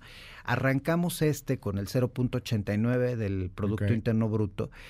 Crecimos de nuevo al 1, pero la verdad es que, donde se ha estabilizado, pero la verdad es que más de la mitad de ese dinero se va a las obras insignia del presidente. O sea, se ha ido a los aeropuertos, ahorita al de Tulum, en su momento Santa Lucía, a este, al Tremaya, Dos Bocas, o sea, no a cosas que tienen que ver con la seguridad. De hecho, las fiscalías y policías estatales han perdido un 40% de sus recursos y las policías municipales por tercer año consecutivo tienen cero pesos de aportación federal. Entonces tienes menos Estado, tienes menos, no tienes estrategia y luego sancionas a los estados que son de otro color político. Francisco Rivas, gracias por estar con nosotros. Y más información, los datos, me impresiona que lo traes tú en la cabeza. Sí, es que luego sí traías documentos y No me- todo, no ¿no? me traes de memoria varios datos, me impactó. No me acuerdo dónde dejo el teléfono, pero sí me acuerdo Sí, de los pero no, números. bueno, hay memoria Este, selectiva, por supuesto. Te seguimos en tus redes y cómo podemos Arroba más? Fra Rivas, Ajá. C-O-L, arroba Opsnal ciudadano y en nuestra página www.onc.org.mx, o sea, las siglas de Observatorio Nacional Ciudadano. Muchas gracias, Luis. No, hombre, gracias a ti. Son las 8 con 45 minutos. Este es un especial de nuestra jefa de información, Diana Alcaraz, el aumento en el delito del secuestro y además en la violencia generalizada en nuestro país. ¿Le ha pasado? ¿Está sufriendo esto? Escríbame 5571 13 13 37. Va de nuevo 5571 13 13 37. Desde que llegamos una disminución de 30.1%. Secuestro es notorio la disminución. Aunque se trata de cifra negra, o sea que aquí sí hay cifra negra. No es el caso de los homicidios. Aquí sí, no todos los secuestros se denuncian, pero de todas maneras de los denunciados, casi 70% menos. Pese a que el presidente Andrés Manuel López Obrador cada que tiene oportunidad presume que en el país los delitos como el secuestro van a la baja, al menos en los últimos meses las cifras nos dicen lo contrario. Desde enero pasado, el número de víctimas que fueron privadas de su libertad en nuestro país repuntó, lo que rompió con la tendencia a la baja en este delito de alto impacto que se tenía registrada desde antes del inicio del sexenio, siendo el periodo de mayo a junio cuando se registró el mayor repunte con un 73%, al pasar de 41 a 71 víctimas, de las cuales 55 eran mujeres, lo que además significó un récord histórico, de acuerdo con cifras del Secretariado Ejecutivo del Sistema Nacional de Seguridad Pública. En total, durante el primer semestre de este 2023, sumaron 359 víctimas de secuestro, enero con 46, febrero con 67, marzo 62, abril 72, mayo 41 y junio 71 víctimas, siendo en la Ciudad de México, el Estado de México, Chihuahua, Sonora, Chiapas, Veracruz y Tamaulipas los estados donde se registraron más secuestros. Sin embargo, Expertos en el tema como Isabel Miranda de Wallace de la organización Alto al Secuestro advierten que las cifras se quedan cortas, ya que en los últimos meses los secuestros de migrantes han aumentado significativamente en el país y estos no son contabilizados. El gobierno también de manera indebida no contabiliza los secuestros de los migrantes. Aquí en este mes en especial tenemos 172 migrantes que fueron secuestrados, de los cuales, como pueden darse cuenta, fue muy público, 100 fueron de Matehuala, después este, también hubo 5 en, en Guadalcazar, San Luis Potosí, 24 también en Plutarco Elías Calle Sonora, 43 también en Sonoita, Sonora. Basta recordar lo que ocurrió con los indocumentados que en mayo pasado fueron privados de su libertad en San Luis Potosí, cuando se dirigían de Guanajuato a Coahuila, en su intento de llegar a Estados Unidos. En esa ocasión, las autoridades de los diferentes estados daban información encontrada y aseguraban que solo se trataba de un robo. No obstante, los testimonios confirmaron que se trataba de un secuestro masivo. No, realmente, realmente fue un, un secuestro, como lo menciona la persona contratante como lo menciona la persona contratante, fue un, un secuestro. Él comenta que los detuvo la maña, que los encerró en una bodega, los encerraron en una bodega y este, obviamente a todas las personas a bordo, excepto los operadores, los apartaron, pero que estaban eh, solicitando 60 mil pesos eh, por persona. Pese a que las autoridades informan mes con mes sobre este y otros delitos, especialistas en temas de seguridad señalan que dichas cifras son manipuladas y que, contrario a lo que afirman los funcionarios públicos, México enfrenta una ola de violencia generalizada y por mucho, el actual sexenio será recordado como el más violento de la historia. Y es que las cifras de secuestro en nuestro país sí son alarmantes, pero al parecer nuestras autoridades no lo consideran así y creen que la solución es acusar a los delincuentes para que dejen de cometer dicho delito. Decirle a los eh, delincuentes que no va a haber impunidad, o sea, que no piensen que es como antes, de que pueden cometer delitos y tienen a García Luna o a su equivalente, ¿no? Que los va a proteger. Ya no hay agarraderas. El gobierno no es cómplice de la delincuencia. Lo mejor es que los liberen. Si no, lo voy a acusar con sus papás y con sus abuelos. Para la primera emisión de MBS Noticias, Diana Alcaraz. En un momento regresamos. Continúa con la información con Luis Cárdenas en MBS Noticias.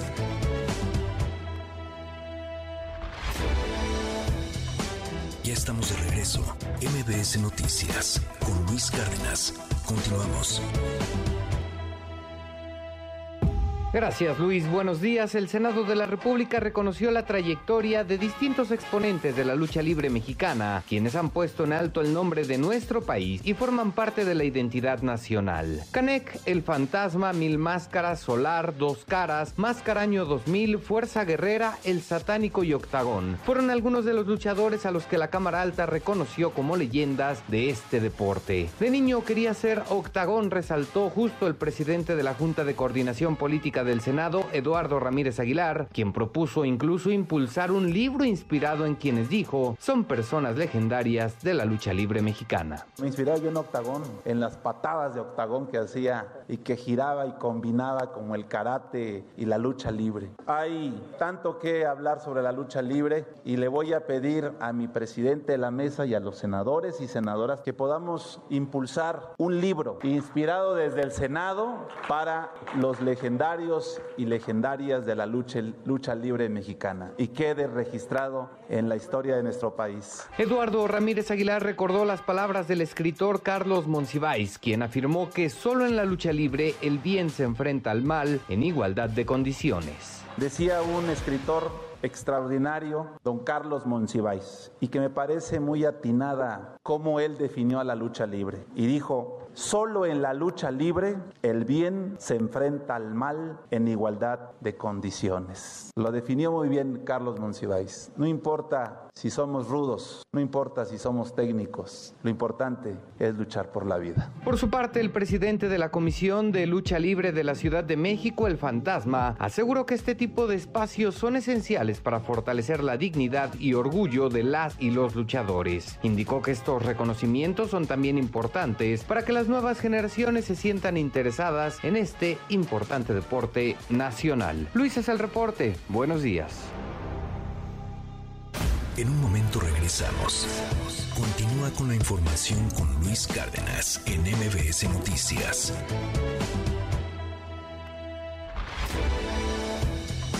Ya estamos de regreso. MBS Noticias con Luis Cárdenas. Continuamos. MBS Radio presenta el resumen informativo con Luis Cárdenas.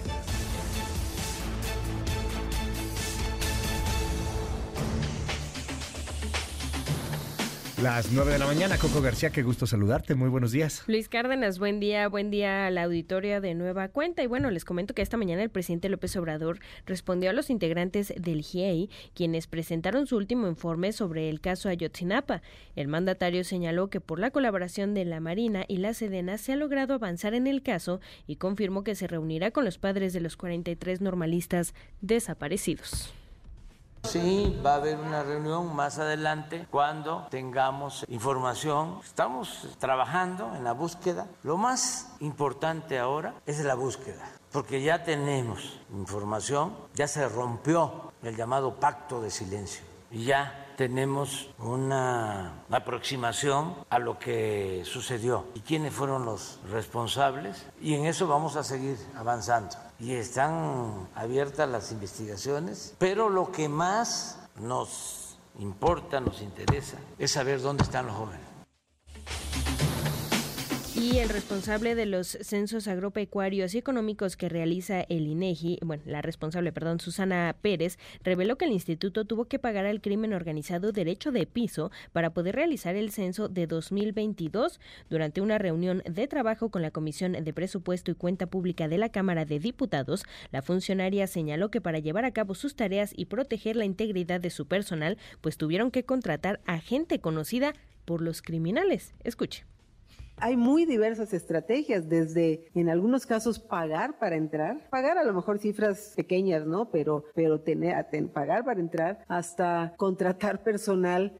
Bueno, una muy importante es contratar personal de la zona que conozca muy bien a la gente de la, de la, de la localidad o de la, o de las, o de la zona que se está censando y que además sea conocida de esa gente, ¿no? Y que además sea conocida de quienes pues pudieran estar incurriendo en cuestiones de, de delincuencia. Y, y, con eso, pues la verdad, la entrada a todos los lugares es muy sencilla. Sí tuvimos algunos, algunos tropiezos, algunos eventos. El primer día tuvimos una persona pues digamos como, como secuestrada y duró varios días así, pero después de eso ya no tuvimos más. Y en la Cámara de Diputados, Luis Auditorio, pues se relanzará la iniciativa de reforma para impedir que los funcionarios públicos llamados a comparecer evadan su responsabilidad y dejen plantados a los congresistas, como ha ocurrido en con el subsecretario. Y le hablan, este, este, bueno, usted sabe, el subsecretario de Salud, Hugo López Gatel, es la voz del diputado federal del PAN, Jorge Triana. Escucha. Una iniciativa para que el llamado a comparecer a funcionarios públicos tenga una responsabilidad incluso penal sobre los propios eh, funcionarios, ¿no? Que todo lo que se diga, que así es de hecho, pero no, no hay sanción, que todo lo que se diga en una comparecencia sea bajo protesta de decir verdad, que el acudir a una comparecencia tenga carácter de obligatorio y el que no hacerlo o el mentir en una comparecencia pueda ser equiparado al delito de falsedad en declaración. Y finalmente, Luis Auditorio, les comento que la Fiscalía del Estado de México cumplimentó una segunda orden de aprehensión en contra de Jesús Avid N por el delito de homicidio en grado de tentativa. Jesús, al igual que su esposa Laura N, fueron ya vinculados a proceso por el delito de extorsión en agravio de una maestra y una cocinera del Kinder Frida Kahlo, luego de golpear, amenazar e hincar a la educadora Brenda para que pues le, le pidiera perdón a su hijo Christopher de tres años por un supuesto maltrato. En tanto, el menor continúa bajo custodia de las autoridades y se espera que hoy sea entregado a sus abuelos, quienes han cumplido con los estudios de viabilidad. Ahorita lo importante, lo importante para nosotros era era eso, el que fuéramos este viables. viables. Y ya, lo, somos. Estamos, sí, yo creo que ya estamos preparados, puesto que nosotros convivíamos con él. Eh, intentamos que el niño nos vea tranquilos, nos vea fuertes, no, no, no, no, no, no note una diferencia en su modo vivendis de él. Gracias, Coco. Te decimos en tu red, ¿cuál es? En arroba Coco García con doble I, ahí en todas las redes sociales. Muchas gracias. Buen día. Las 9 con 5 minutos. Ya estamos de regreso. MBS Noticias con Luis Cárdenas. Continuamos.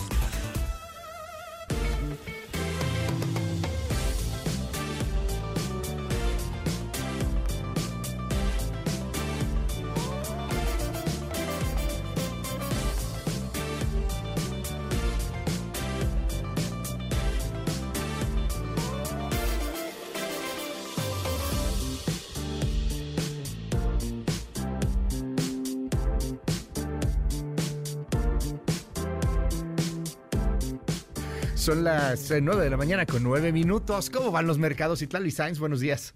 ¿Cómo estás, Luis? Buenos días a ti, buenos días también a nuestros amigos del auditorio. Pues esta jornada la arrancan ganando tanto en Estados Unidos como en México. El Dow Jones Industrial avanza 0.16%, el índice tecnológico Nasdaq muestra un aumento de 1.29%, gana el S&P BMW de la Bolsa Mexicana de Valores 0.57%, se cotiza en 54.813.31 unidades. En el mercado cambiario, el dólar en metanilla bancaria se compra en 16 pesos con 25 centavos, se vende en 17 pesos con 19, el euro se compra en 18 pesos con 18 y se vende en 18 pesos con 72 centavos. Finalmente, el precio de la gasolina magna en el país se ubica en 21 pesos con 18 centavos por litro, la roja o premium en promedio se compra en 24 pesos con 34 centavos. En la Ciudad de México, el precio promedio para el litro de magna es de 22 pesos con 57 centavos, mientras que la premium se compra en promedio en 24 pesos con 91 centavos. Luis, mi reporte al auditorio. Gracias, Itlali. Muy buenos días. Buenos días. Las 9 de la mañana con 10 minutos. 5571-131337. Me dicen aquí en el WhatsApp, Luis, el colmo, ¿cómo que el INEGI pagando derecho de piso? Pues, pues es lo que hay, es lo que informábamos hace un momento, que quiere que, ahora sí que tiene razón, sí, sí hay mucho coraje. Eh, hola, muy, muy buenos días. Eh, te estamos escuchando aquí en Guadalajara. Eh, bueno, aquí mandan algunas preguntas, ahorita, ahorita vamos con ese tema. Eh, buen día, escuchando la declaración del INEGI, creo que el gobierno puede ahorrarse dinero en eliminar el censo, dado que con todas las personas que son asesinadas diariamente, ya mejor ni le veo necesidad al censo. Felicidades por el programa, qué fuerte. Eh, hola Luis, eh, hablen de las maquetas. Hace rato, si usted nos acaba de sintonizar, le contábamos, es la primera plana del Reforma, que ahora en los libros de quinto año de primaria ya no se pide solamente la maqueta del sistema solar. Me, contaron muchas anécdotas, al rato las compartimos. Una anécdota de una pirámide del sol que pidieron en algún momento en una maqueta. Bueno, ahora el, el, el libro de quinto año de primaria está pidiendo la maqueta de un pene erecto, en reposo y eyaculando. Para eyacular, recomienda utilizar una jeringa mezclada con agua y pintura blanca. Y sí, bueno, se desató el WhatsApp de anécdotas y de cosas no lo inventé yo, está en la primera reforma, ahí está la imagen del libro de primaria. Entonces, pues escríbame 5571-131337, 5571-131337, WhatsApp abierto absolutamente para todo el auditorio. ¿Tú de qué hacías maquetas? Salomón Chertoribisky, bienvenido a MBS. ¿Cómo estás? Hola, querido Luis, qué gusto, saludarte. hombre. Qué gusto saludarte. ¿Cómo estás? Estoy muy bien, estoy muy bien. Tenemos salud. Sí. Y estamos en la batalla todos los días. Es lo que hay, ¿no? De pronto tenemos salud. Oye, ¿cómo ves al país? Híjole, estoy muy preocupado. Estoy muy preocupado. Y, definitivamente tenemos... Eh, nunca, nunca, y hay que decirlo así, nunca se construyó un país con todas las características de lo deseado. Este, si bien durante años eh, eh, este país pues, construyó algunas instituciones importantes, no hay que eh, menospreciar lo que sí se hizo, digo, construimos un Instituto Mexicano del Seguro Social, un INEGI, un Banco Central, pero hay que decirlo, desde el 18 México era un país profundamente desigual, con la mitad de la población viviendo en pobreza, un país profundamente inseguro, faltaba paz en gran parte del territorio y un país con corrupción que vimos en la televisión. después del 18, esos mismos problemas no solo siguen, sino se agravaron y se le sumaron otros que no teníamos. Por ejemplo, Luis, durante cuatro décadas este país sí construyó un sistema de salud creciente, mejorando, que atendía, un sistema de vacunación que era orgullo de, de, México en el mundo. Cuando te vacunaban en la escuela, ¿no? Por supuesto, las semanas nacionales de salud. Y, teníamos a nueve de cada diez niños menores de un año con su esquema completo de vacunación. Oye, eso cayó a cuatro de cada diez, Luis. Eso no Sí, sí, sí, traemos. ese dato. O sea, eran nueve de cada diez niños. Nueve de cada diez niños tenían su esquema, de menores de un año, tenían su esquema completo de y vacunación. Ahora son cuatro, de, cada diez. Oh, está para el perro, perdón, está para No, no, no, no, no, tenemos un problema seriesísimo. O sea, ni la mitad. Oye, eh, mira nada más, digo, eh, en 1994 había sido el último caso autóctono, es decir, en México, de sarampión. Ok. En los, en los últimos tiempos llevamos 196 casos. Volvemos a tener padecimientos que ya no estaban. Oye, ¿y eso pasa en otros países de pronto? O sea, ¿dónde más tienen sarampión? bueno, mundo, sobre todo en el mundo no desarrollado, ¿no? Pero África, cosas por el y, y ha habido brotes en Inglaterra, en Estados Unidos, pero ahí por estas tendencias a la no vacunación de algunos grupos y algunos sectores, ¿no? Eh, eh, algunos religiosos ortodoxos en Nueva York que deciden no, no vacunar. Este, ahí ha habido brotes o en el mundo en vías de desarrollo. qué, qué interesante que hables de los religiosos ortodoxos para muchos esto que estamos viendo en la 4T es eso, una religión ortodoxa, una especie de, fe ciega. Y no es exclusivo y privativo de México, está pasando en el planeta, Salomón. Estamos viendo las eh, ideologías radicalizarse a niveles pues que pensábamos superados. ¿Por qué pasa esto? ¿Qué sí, sí hubo una tendencia ante la desesperación. yo, yo digo viene muy fuerte posterior a la crisis económica financiera del 2008-2009, ¿no? Nos habían dicho, este es el modelo de, de, la economía, vamos a crecer, eh, eh, el capitalismo nos va a llevar a que crezcamos y una vez que se crezca, entonces va a haber un efecto regadera que le va a tocar a todos. ¿Y no les tocó? Eh, pues vimos que crecimos, que el mundo creció económicamente y que no a todos les repartió eh, eh, incluso en muchos lugares en donde había una clase media creciente que se había endeudado con doble hipoteca para tener una casa, que tenía su primer carro. El 2008-2009, paz, cayó. Y entonces es el espacio, tú recordarás Grecia, este, y los parados en España, y Wall Street, este, y los despidos. y, pues, de ahí viene la crisis de ahí, la subprime ahí 2009, un fenómeno de búsqueda eh, de, de, soluciones fantasiosas. Y vienen este, los Trumps y viene Bolsonaro, de populistas de derecha y de, y de, izquierda, ¿no?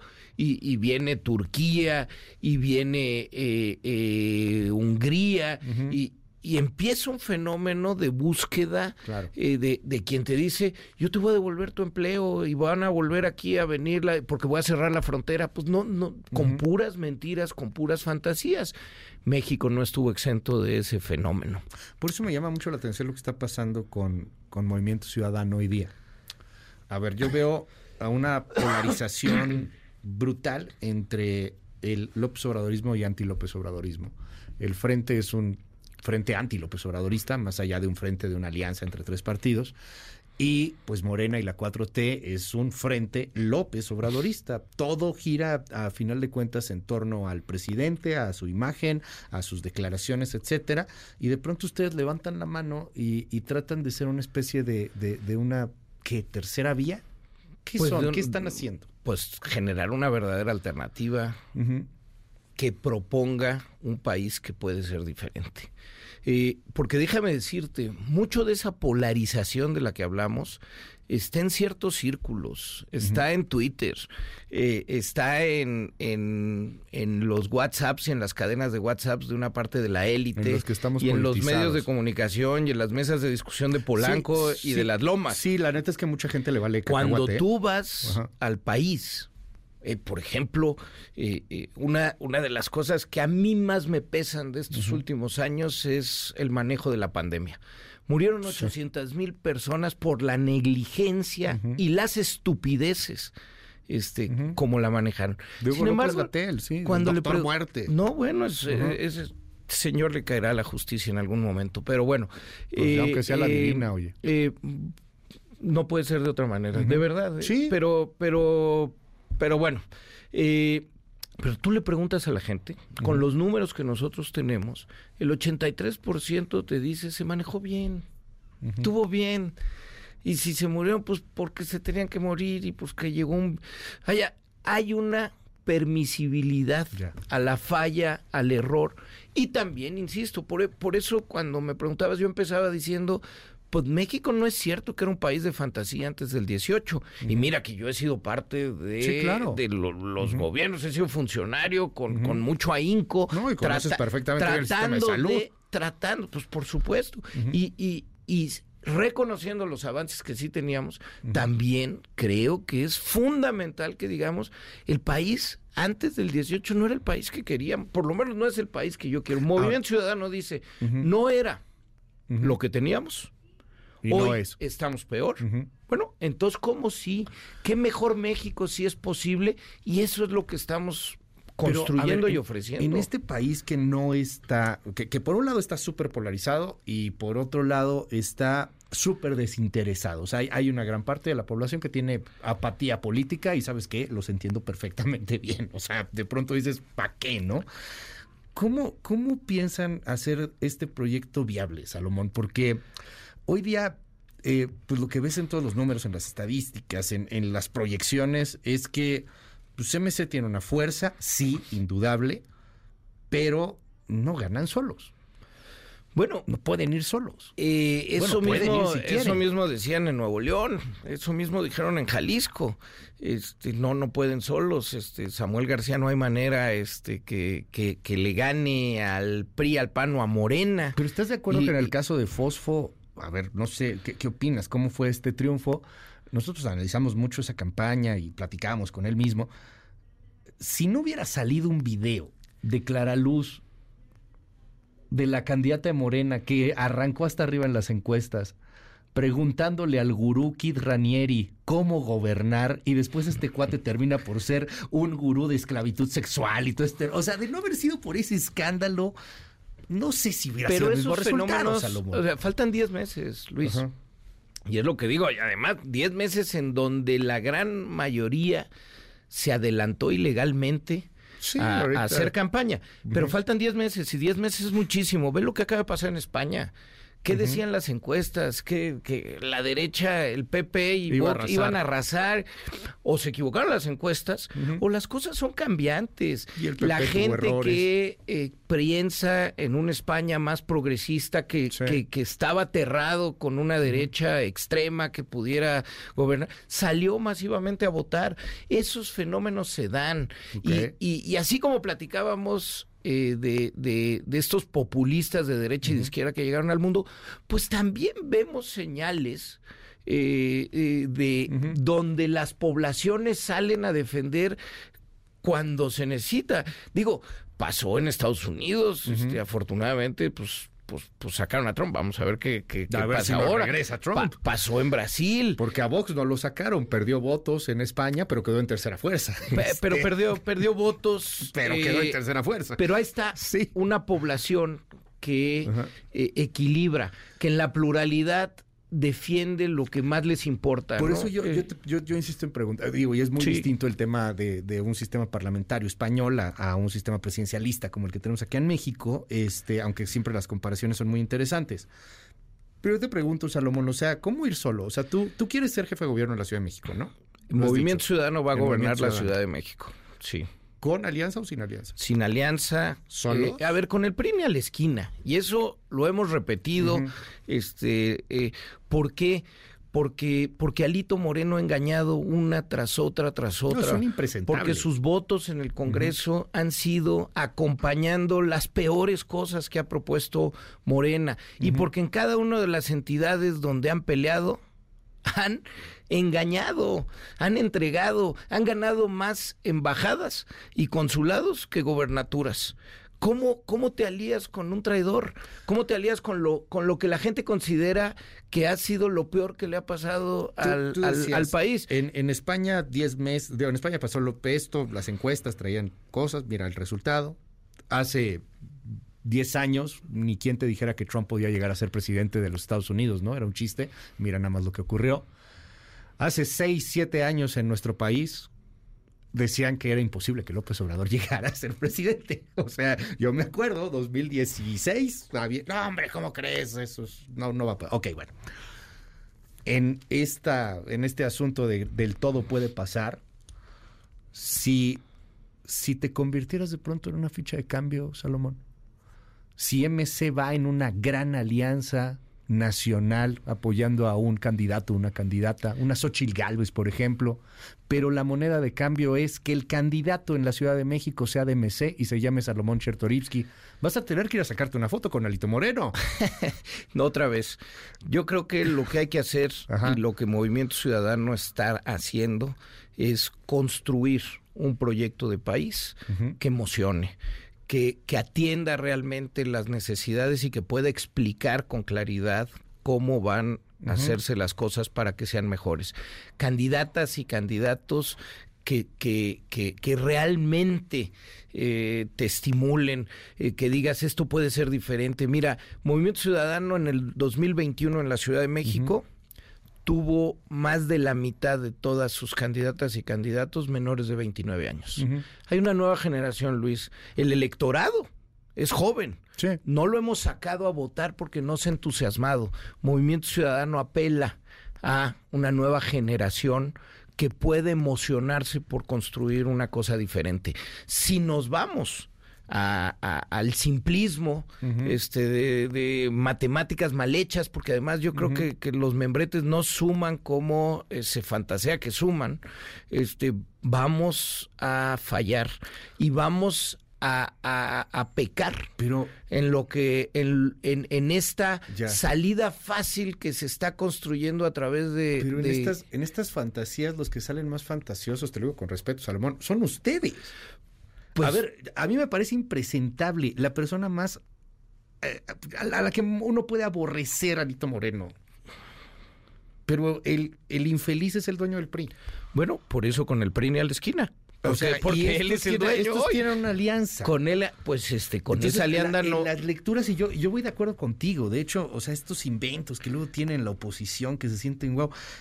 Pero a final de cuentas, si ustedes jalan con esta alianza, vencen a esto que estás criticando, a esta 4T, a este presidente.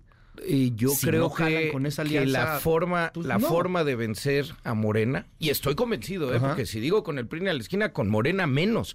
Este, o sea vaya no no no digo porque también hay quien desde la alianza han querido hacer ver como si Movimiento Ciudadano estuviera aliado con Morena cuando hay que, ver nuestros votos. No no no, Ustedes no son... hay que vencer a Morena porque han hecho un gobierno terrible y han vulnerado las instituciones de la democracia de este país.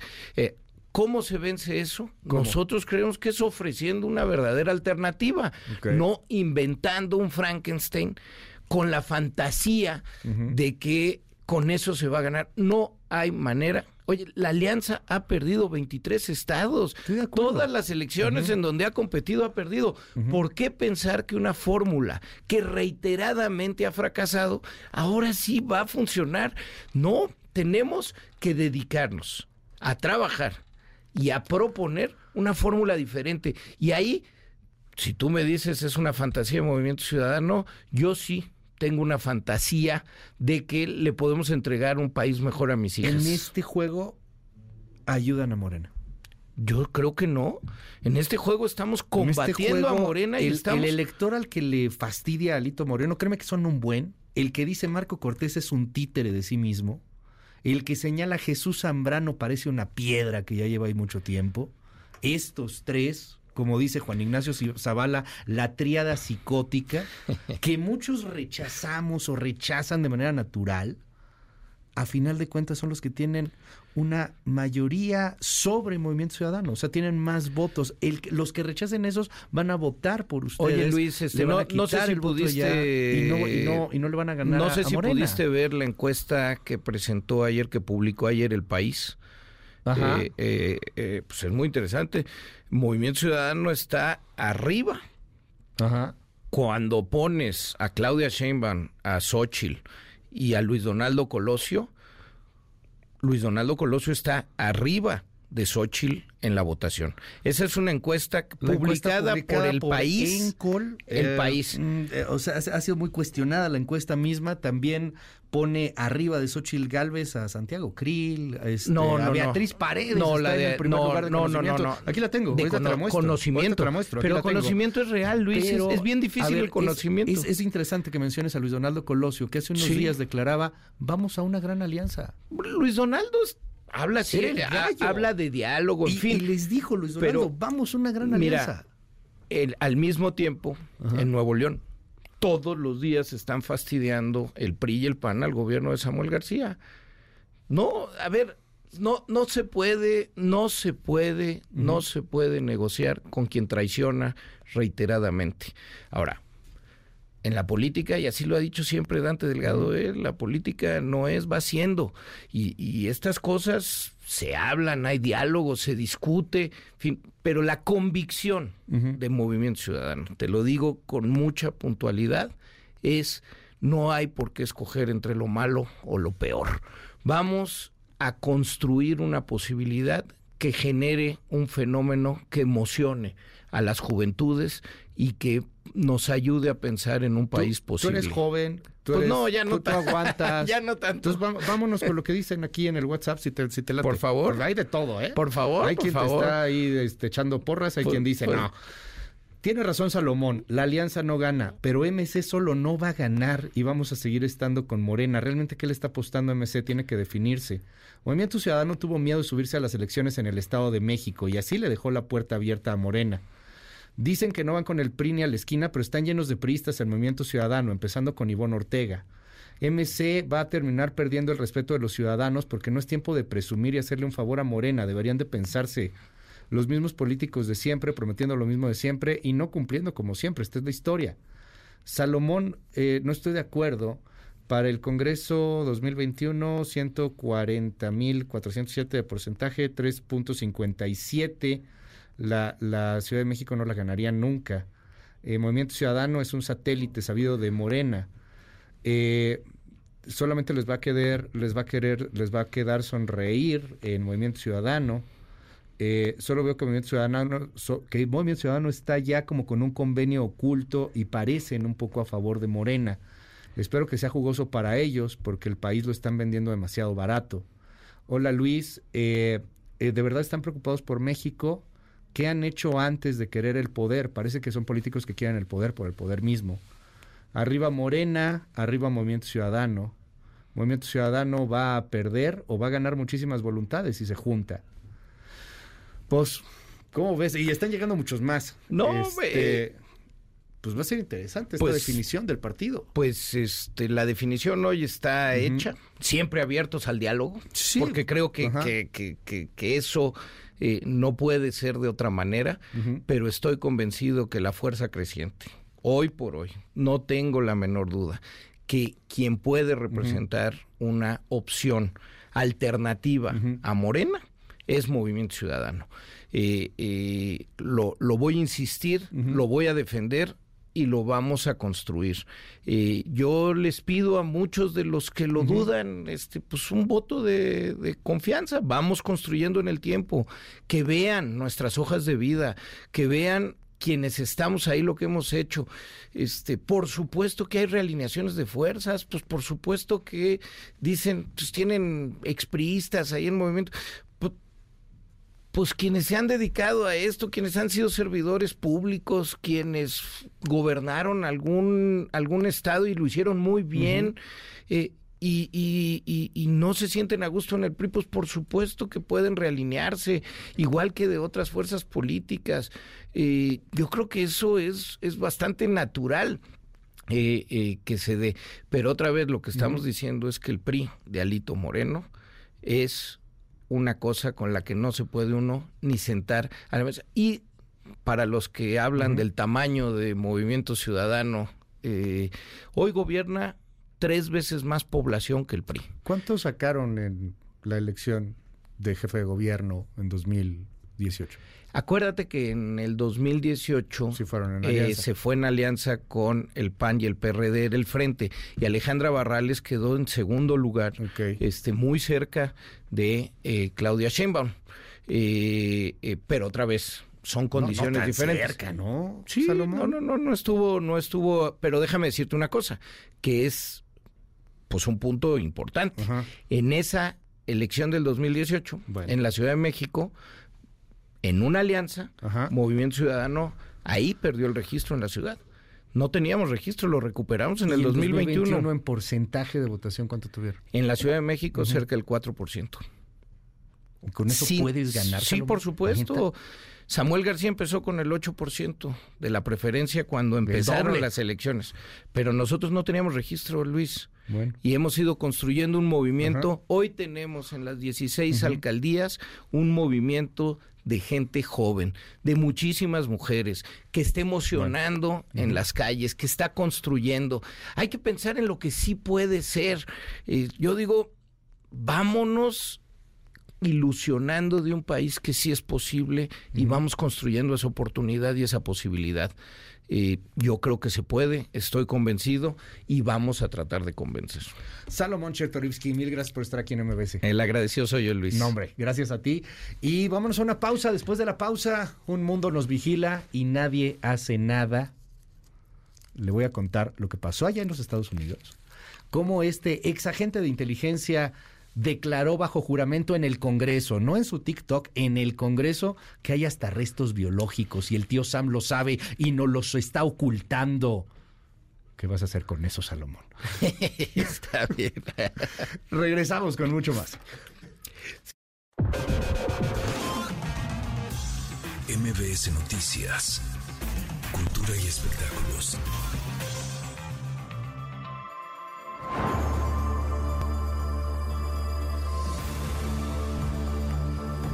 A partir de hoy hasta el próximo 15 de octubre, el Museo Exteresa Arte Actual presenta la exposición Liam Young Construir Mundos, la cual muestra por primera vez en México los trabajos más destacados del artista y arquitecto de origen australiano. Utilizando la ficción como medio y recurso narrativo, dicha exhibición reflexiona sobre temas actuales vinculados con los cambios y las transformaciones que están generando la revolución tecnológica en las sociedades contemporáneas. La cantautora irlandesa Sinead O'Connor murió este miércoles a los 56 años de edad. Así lo reveló su familia a medios de comunicación, sin dar más detalles sobre las causas de su fallecimiento.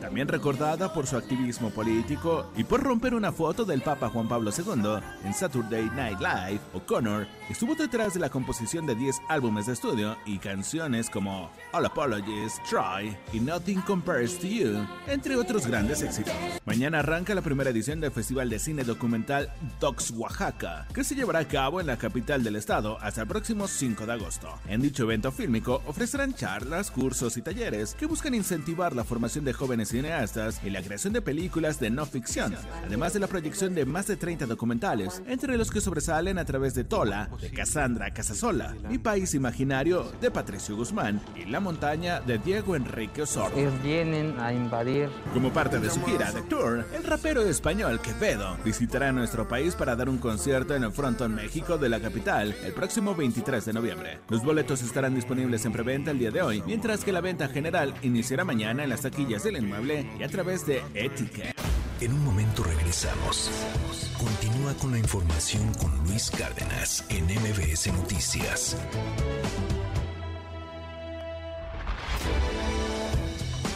Ya estamos de regreso. MBS Noticias con Luis Cárdenas. Continuamos. Central de Inteligencia Política presenta las tres columnas más destacadas del día. De Excelsior con Francisco Garfias. Monreal sigue como corcholata, Mariana Moguel se destapa para la Ciudad de México. Ricardo Monreal confirmó que no se baja de la carrera por la candidatura presidencial de Morena. Y ayer, Mario Delgado, presidente del Guinda, presentó el gasto reportado por las corcholatas entre el 19 de junio y el 23 de julio. Sheinbaum con 1.823.000 pesos. Le sigue Monreal con 1.639.000. Ebrard 1.202.000 pesos y Adán Augusto López 1.166.000 pesos. Por otro lado, Mariana Moguel Robles, hija de Rosario Robles, se destapa como aspirante a la jefatura de gobierno de la Ciudad de México. Nadie quiere declinar, todos buscan ganar.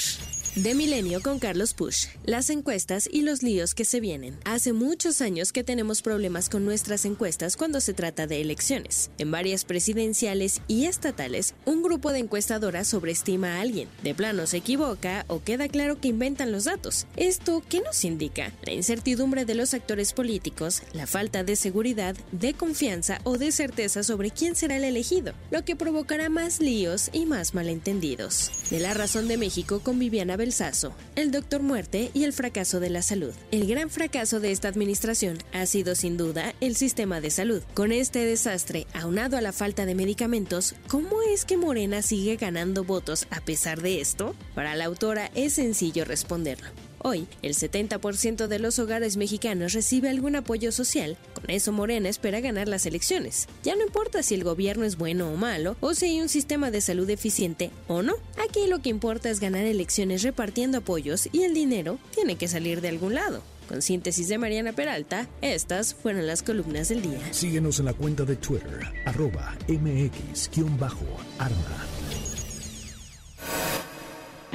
Hola Luis, buenos días. Así es, un mayor de la Fuerza Aérea de Estados Unidos reveló ayer un explosivo testimonio ante el Comité de Vigilancia de la Cámara Baja, asegurando que el gobierno estadounidense tiene desde hace casi 100 años un programa secreto para recuperar objetos voladores no identificados de carácter extraterrestre. A pesar de que el Pentágono niega su existencia, el exfuncionario de inteligencia David Grosh aseguró bajo juramento que durante su empleo funcionarios le dieron a conocer la existencia de dicho programa. Al ser cuestionado ayer por la congresista Nancy Mace, Grosh fue más allá y dijo, sin ofrecer pruebas, conocer que Estados Unidos ha recuperado restos biológicos no humanos dentro de objetos voladores accidentados. Escuchemos el testimonio de Grosh ayer. ¿Tenemos los cuerpos de los pilotos que pilotearon estas naves? Como dije en mi entrevista, en algunas recuperaciones de estas naves accidentadas recuperamos restos biológicos. ¿Eran estos restos biológicos humanos o no humanos? No humanos. Y esa fue la evaluación de las personas en el programa con las que hablé y que todavía están en el programa. Las palabras de Grosh han sido recibidas con escepticismo, pero este asegura haber recibido represalias del Pentágono. Algunos críticos han acusado a Grosh de propagar teorías de la conspiración. Entre otras cosas altamente polémicas, Grosh asegura que el primer objeto volador no identificado en poder de Estados Unidos fue recuperado en la década de 1940, luego de que el Papa Pío XII informara a Washington que el régimen fascista de Benito Mussolini lo tenía en su poder. Pero el interés por estos objetos se intensificó este año luego del derribamiento en febrero de un globo espía chino que sobrevoló espacio aéreo estadounidense por días. Este es el reporte desde Washington, Luis. Y nadie hace nada. Tengo en la línea a León Krause. Vaya que ha generado polémica este asunto. Y, y, bueno, se están moviendo muchas cosas alrededor del tema. Inclusive se me acaba de cortar la comunicación con León Krause. ¿Usted cree que eso es coincidencia? No. Alguien no quiere que hablemos con León Krause. Es muy interesante lo que acaba de pasar eh, allá en los Estados Unidos. No, no es cualquier tipo. O sea, estamos hablando de un exoficial de inteligencia. Es una persona que conoce, que sabe al menos sobre estos temas. Eh, Ayer nos dimos a la tarea en este equipo de MBS Noticias de buscar ufólogos y créame que en México es más complicado encontrar ufólogos. El mejor ufólogo y el, más destacado y reconocido ha sido Jaime Maussan, pero sí quisimos platicar un poquito más a profundidad. Mañana vamos a platicar a detalle un poco más de, este asunto eh, que sí generó muchísima controversia y obviamente el tema de las redes y cómo se detona en la conversación. Querido León Krause, nadie hace nada. ¿Cómo estás? Muy buenos días, León. y nadie hace nada. Y nadie razón. hace bueno, nada. en realidad no, no sé si tienes razón, Luis, porque lo, cierto es que ahora parece ser que, que, se están haciendo cosas y cosas serias, porque el eh, tener una, una audiencia bipartidista, algo por cierto rarísimo en, en Washington, que los dos partidos se pongan de acuerdo, congresistas de ambos partidos se pongan de acuerdo en algo, parece que se han puesto de acuerdo en que es importante pues eh, investigar más a fondo lo que ellos llaman, se llama ahora fenómenos aéreos no identificados y todo lo que eso implica, la audiencia que vimos el día de ayer es, eh, es histórica por donde se le mire, porque bueno, no no hay nada más oficial que esto, Luis, es decir, una, una audiencia bajo juramento en el Congreso de Estados Unidos es un asunto es un asunto serio y creo yo que a pesar de que estamos hablando de lo que estamos hablando, hay que tomarlo hay que tomarlo en serio. Oye, porque a ver, no es una declaración que hace este exoficial de inteligencia en su TikTok, en su Instagram, lo hace bajo juramento y hay varias cosas que sí brincan eh, con respecto a todas estas investigaciones que vienen dando, ya ha ido gente del Pentágono, ya han hablado de que pues sí, hay muchos objetos voladores que, que quién sabe exactamente que sean, que pueden ser espías o no. El escándalo que se armó, eh, si no me equivoco, a principios de este año, León, cuando un oficial de, del Pentágono es cuestionado, creo que New York Times es quien le pregunta, oiga, pero entonces puede descartar la, presencia de naves alienígenas y él dice, no puedo descartar nada y se arma eh, tremendo escándalo. O sea, es, es algo que, que, que ya eh, va, va tomando una, una forma oficial y, y en donde eh, pues empiezan a, a, tomar mucha seriedad estas teorías que antes se, se escuchaban como de super ultra conspiración, pues resulta que a lo mejor sí no estamos solos, ¿no? Eh, hay que, creo que hay que, digamos, tener claro por qué comienza esto, algo que, además llega a la primera plana del New York Times hace algunos meses. insisto, desde el punto de vista periodístico, pues no hay nada más serio que ello. Eh, lo, que ocurre es que las Fuerzas Armadas acertan que hay fenómenos aéreos no identificados que no pueden explicar, es decir, que se mueven en eh, eh, maneras que rebasan lo que sabemos de la física. no hay objetos que conozcamos hechos por el hombre que se puedan conducir así en vuelo y eh, eso es digamos lo que abre lo que abre este capítulo. Después aparecen otras voces como este hombre que fue el testigo más importante el día de ayer este hombre de apellido Grush que de nuevo tiene cartas credenciales de seguridad nacional impecables y que dice que Estados Unidos tiene en su poder eh, pues naves naves de origen no humano que incluso pues contenían entes biológicos de origen no humano. De nuevo todo esto lo dice bajo juramento del Congreso de Estados Unidos. La combinación pues es la verdad fantástica. Y, y, hasta ahí la evidencia. Veremos qué hace ahora el Congreso después de esta audiencia. ¿Cómo, ¿Cómo están las reacciones hoy sobre este tema allá en Estados Unidos? ¿Cómo está la prensa? ¿Cómo está la tele, la radio? ¿Se habla de esto? Pues se mencionó sin duda eh, en todos los medios, eh, diarios, eh, noticieros, nosotros en Univisión lo cubrimos, como lo estamos cubriendo aquí contigo en MBS, porque de nuevo pues son fuentes oficiales, no es una no, no es un video en TikTok pero creo que hay, por supuesto, escepticismo, Luis, escepticismo, sobre todo porque no, no se presentó evidencia, no se presentó fotografías, documentos, pero los congresistas preguntaron, si queremos saber más aquí, ¿a dónde vamos? ¿Qué tenemos que hacer? Y dado que es información confidencial, pues los testigos señalaron un par de rumbos, veremos si el Congreso persigue esto, esto más allá. Curiosidad e interés hay de ambos partidos y de voces importantes en Senado y Cámara de Representantes. León Krause, te mando un gran abrazo allá hasta los Estados Unidos y cuídate mucho. Igualmente, Luis, un abrazo. Gracias, un abrazo. Son las nueve con 51 minutos.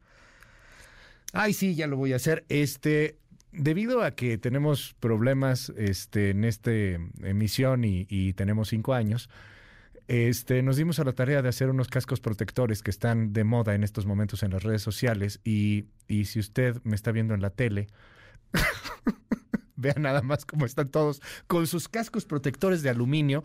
Ya los tenemos aquí disponibles. Deberíamos de haberlos vendido, ¿verdad? Pero bueno, me voy a corte con este casco protector. ¿Quieres saber un poquito más? Sígame en mis redes sociales, arroba Luis Cárdenas MX. Estamos subiendo en estos momentos una historia en donde todos estamos cuidándonos porque un mundo nos vigila. Y tiene razón León Krause. Ya hay quien hace algo, el Congreso gringo. Regresamos. Titulares del mundo. York Times, Estados Unidos. Juez pone en suspenso el acuerdo de culpabilidad de Hunter Biden y cuestiona sus detalles. Washington Post, Estados Unidos. Trump necesitaba 225 millones de dólares. Un banco poco conocido vino al rescate. El país, España. El Partido Popular entierra en solo 24 horas su oferta de pacto al Partido Socialista Obrero Español. Le Monde, Francia. A Francia le gustaría ver crecer su papel en el juego global.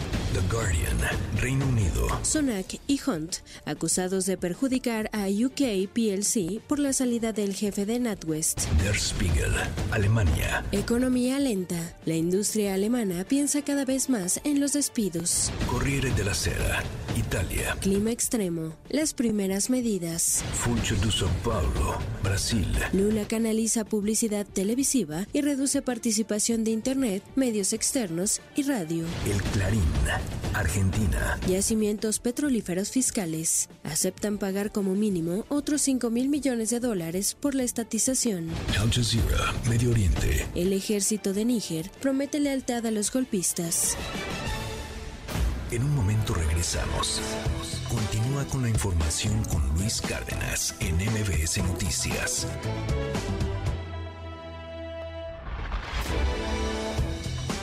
Ya estamos de regreso. MBS Noticias con Luis Cárdenas.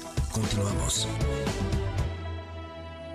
Son las 9 con 58 minutos. Tengo muchos mensajes divertidísimos en mi WhatsApp 5571 131337 5571 131337 abierto absolutamente para todo nuestro auditorio.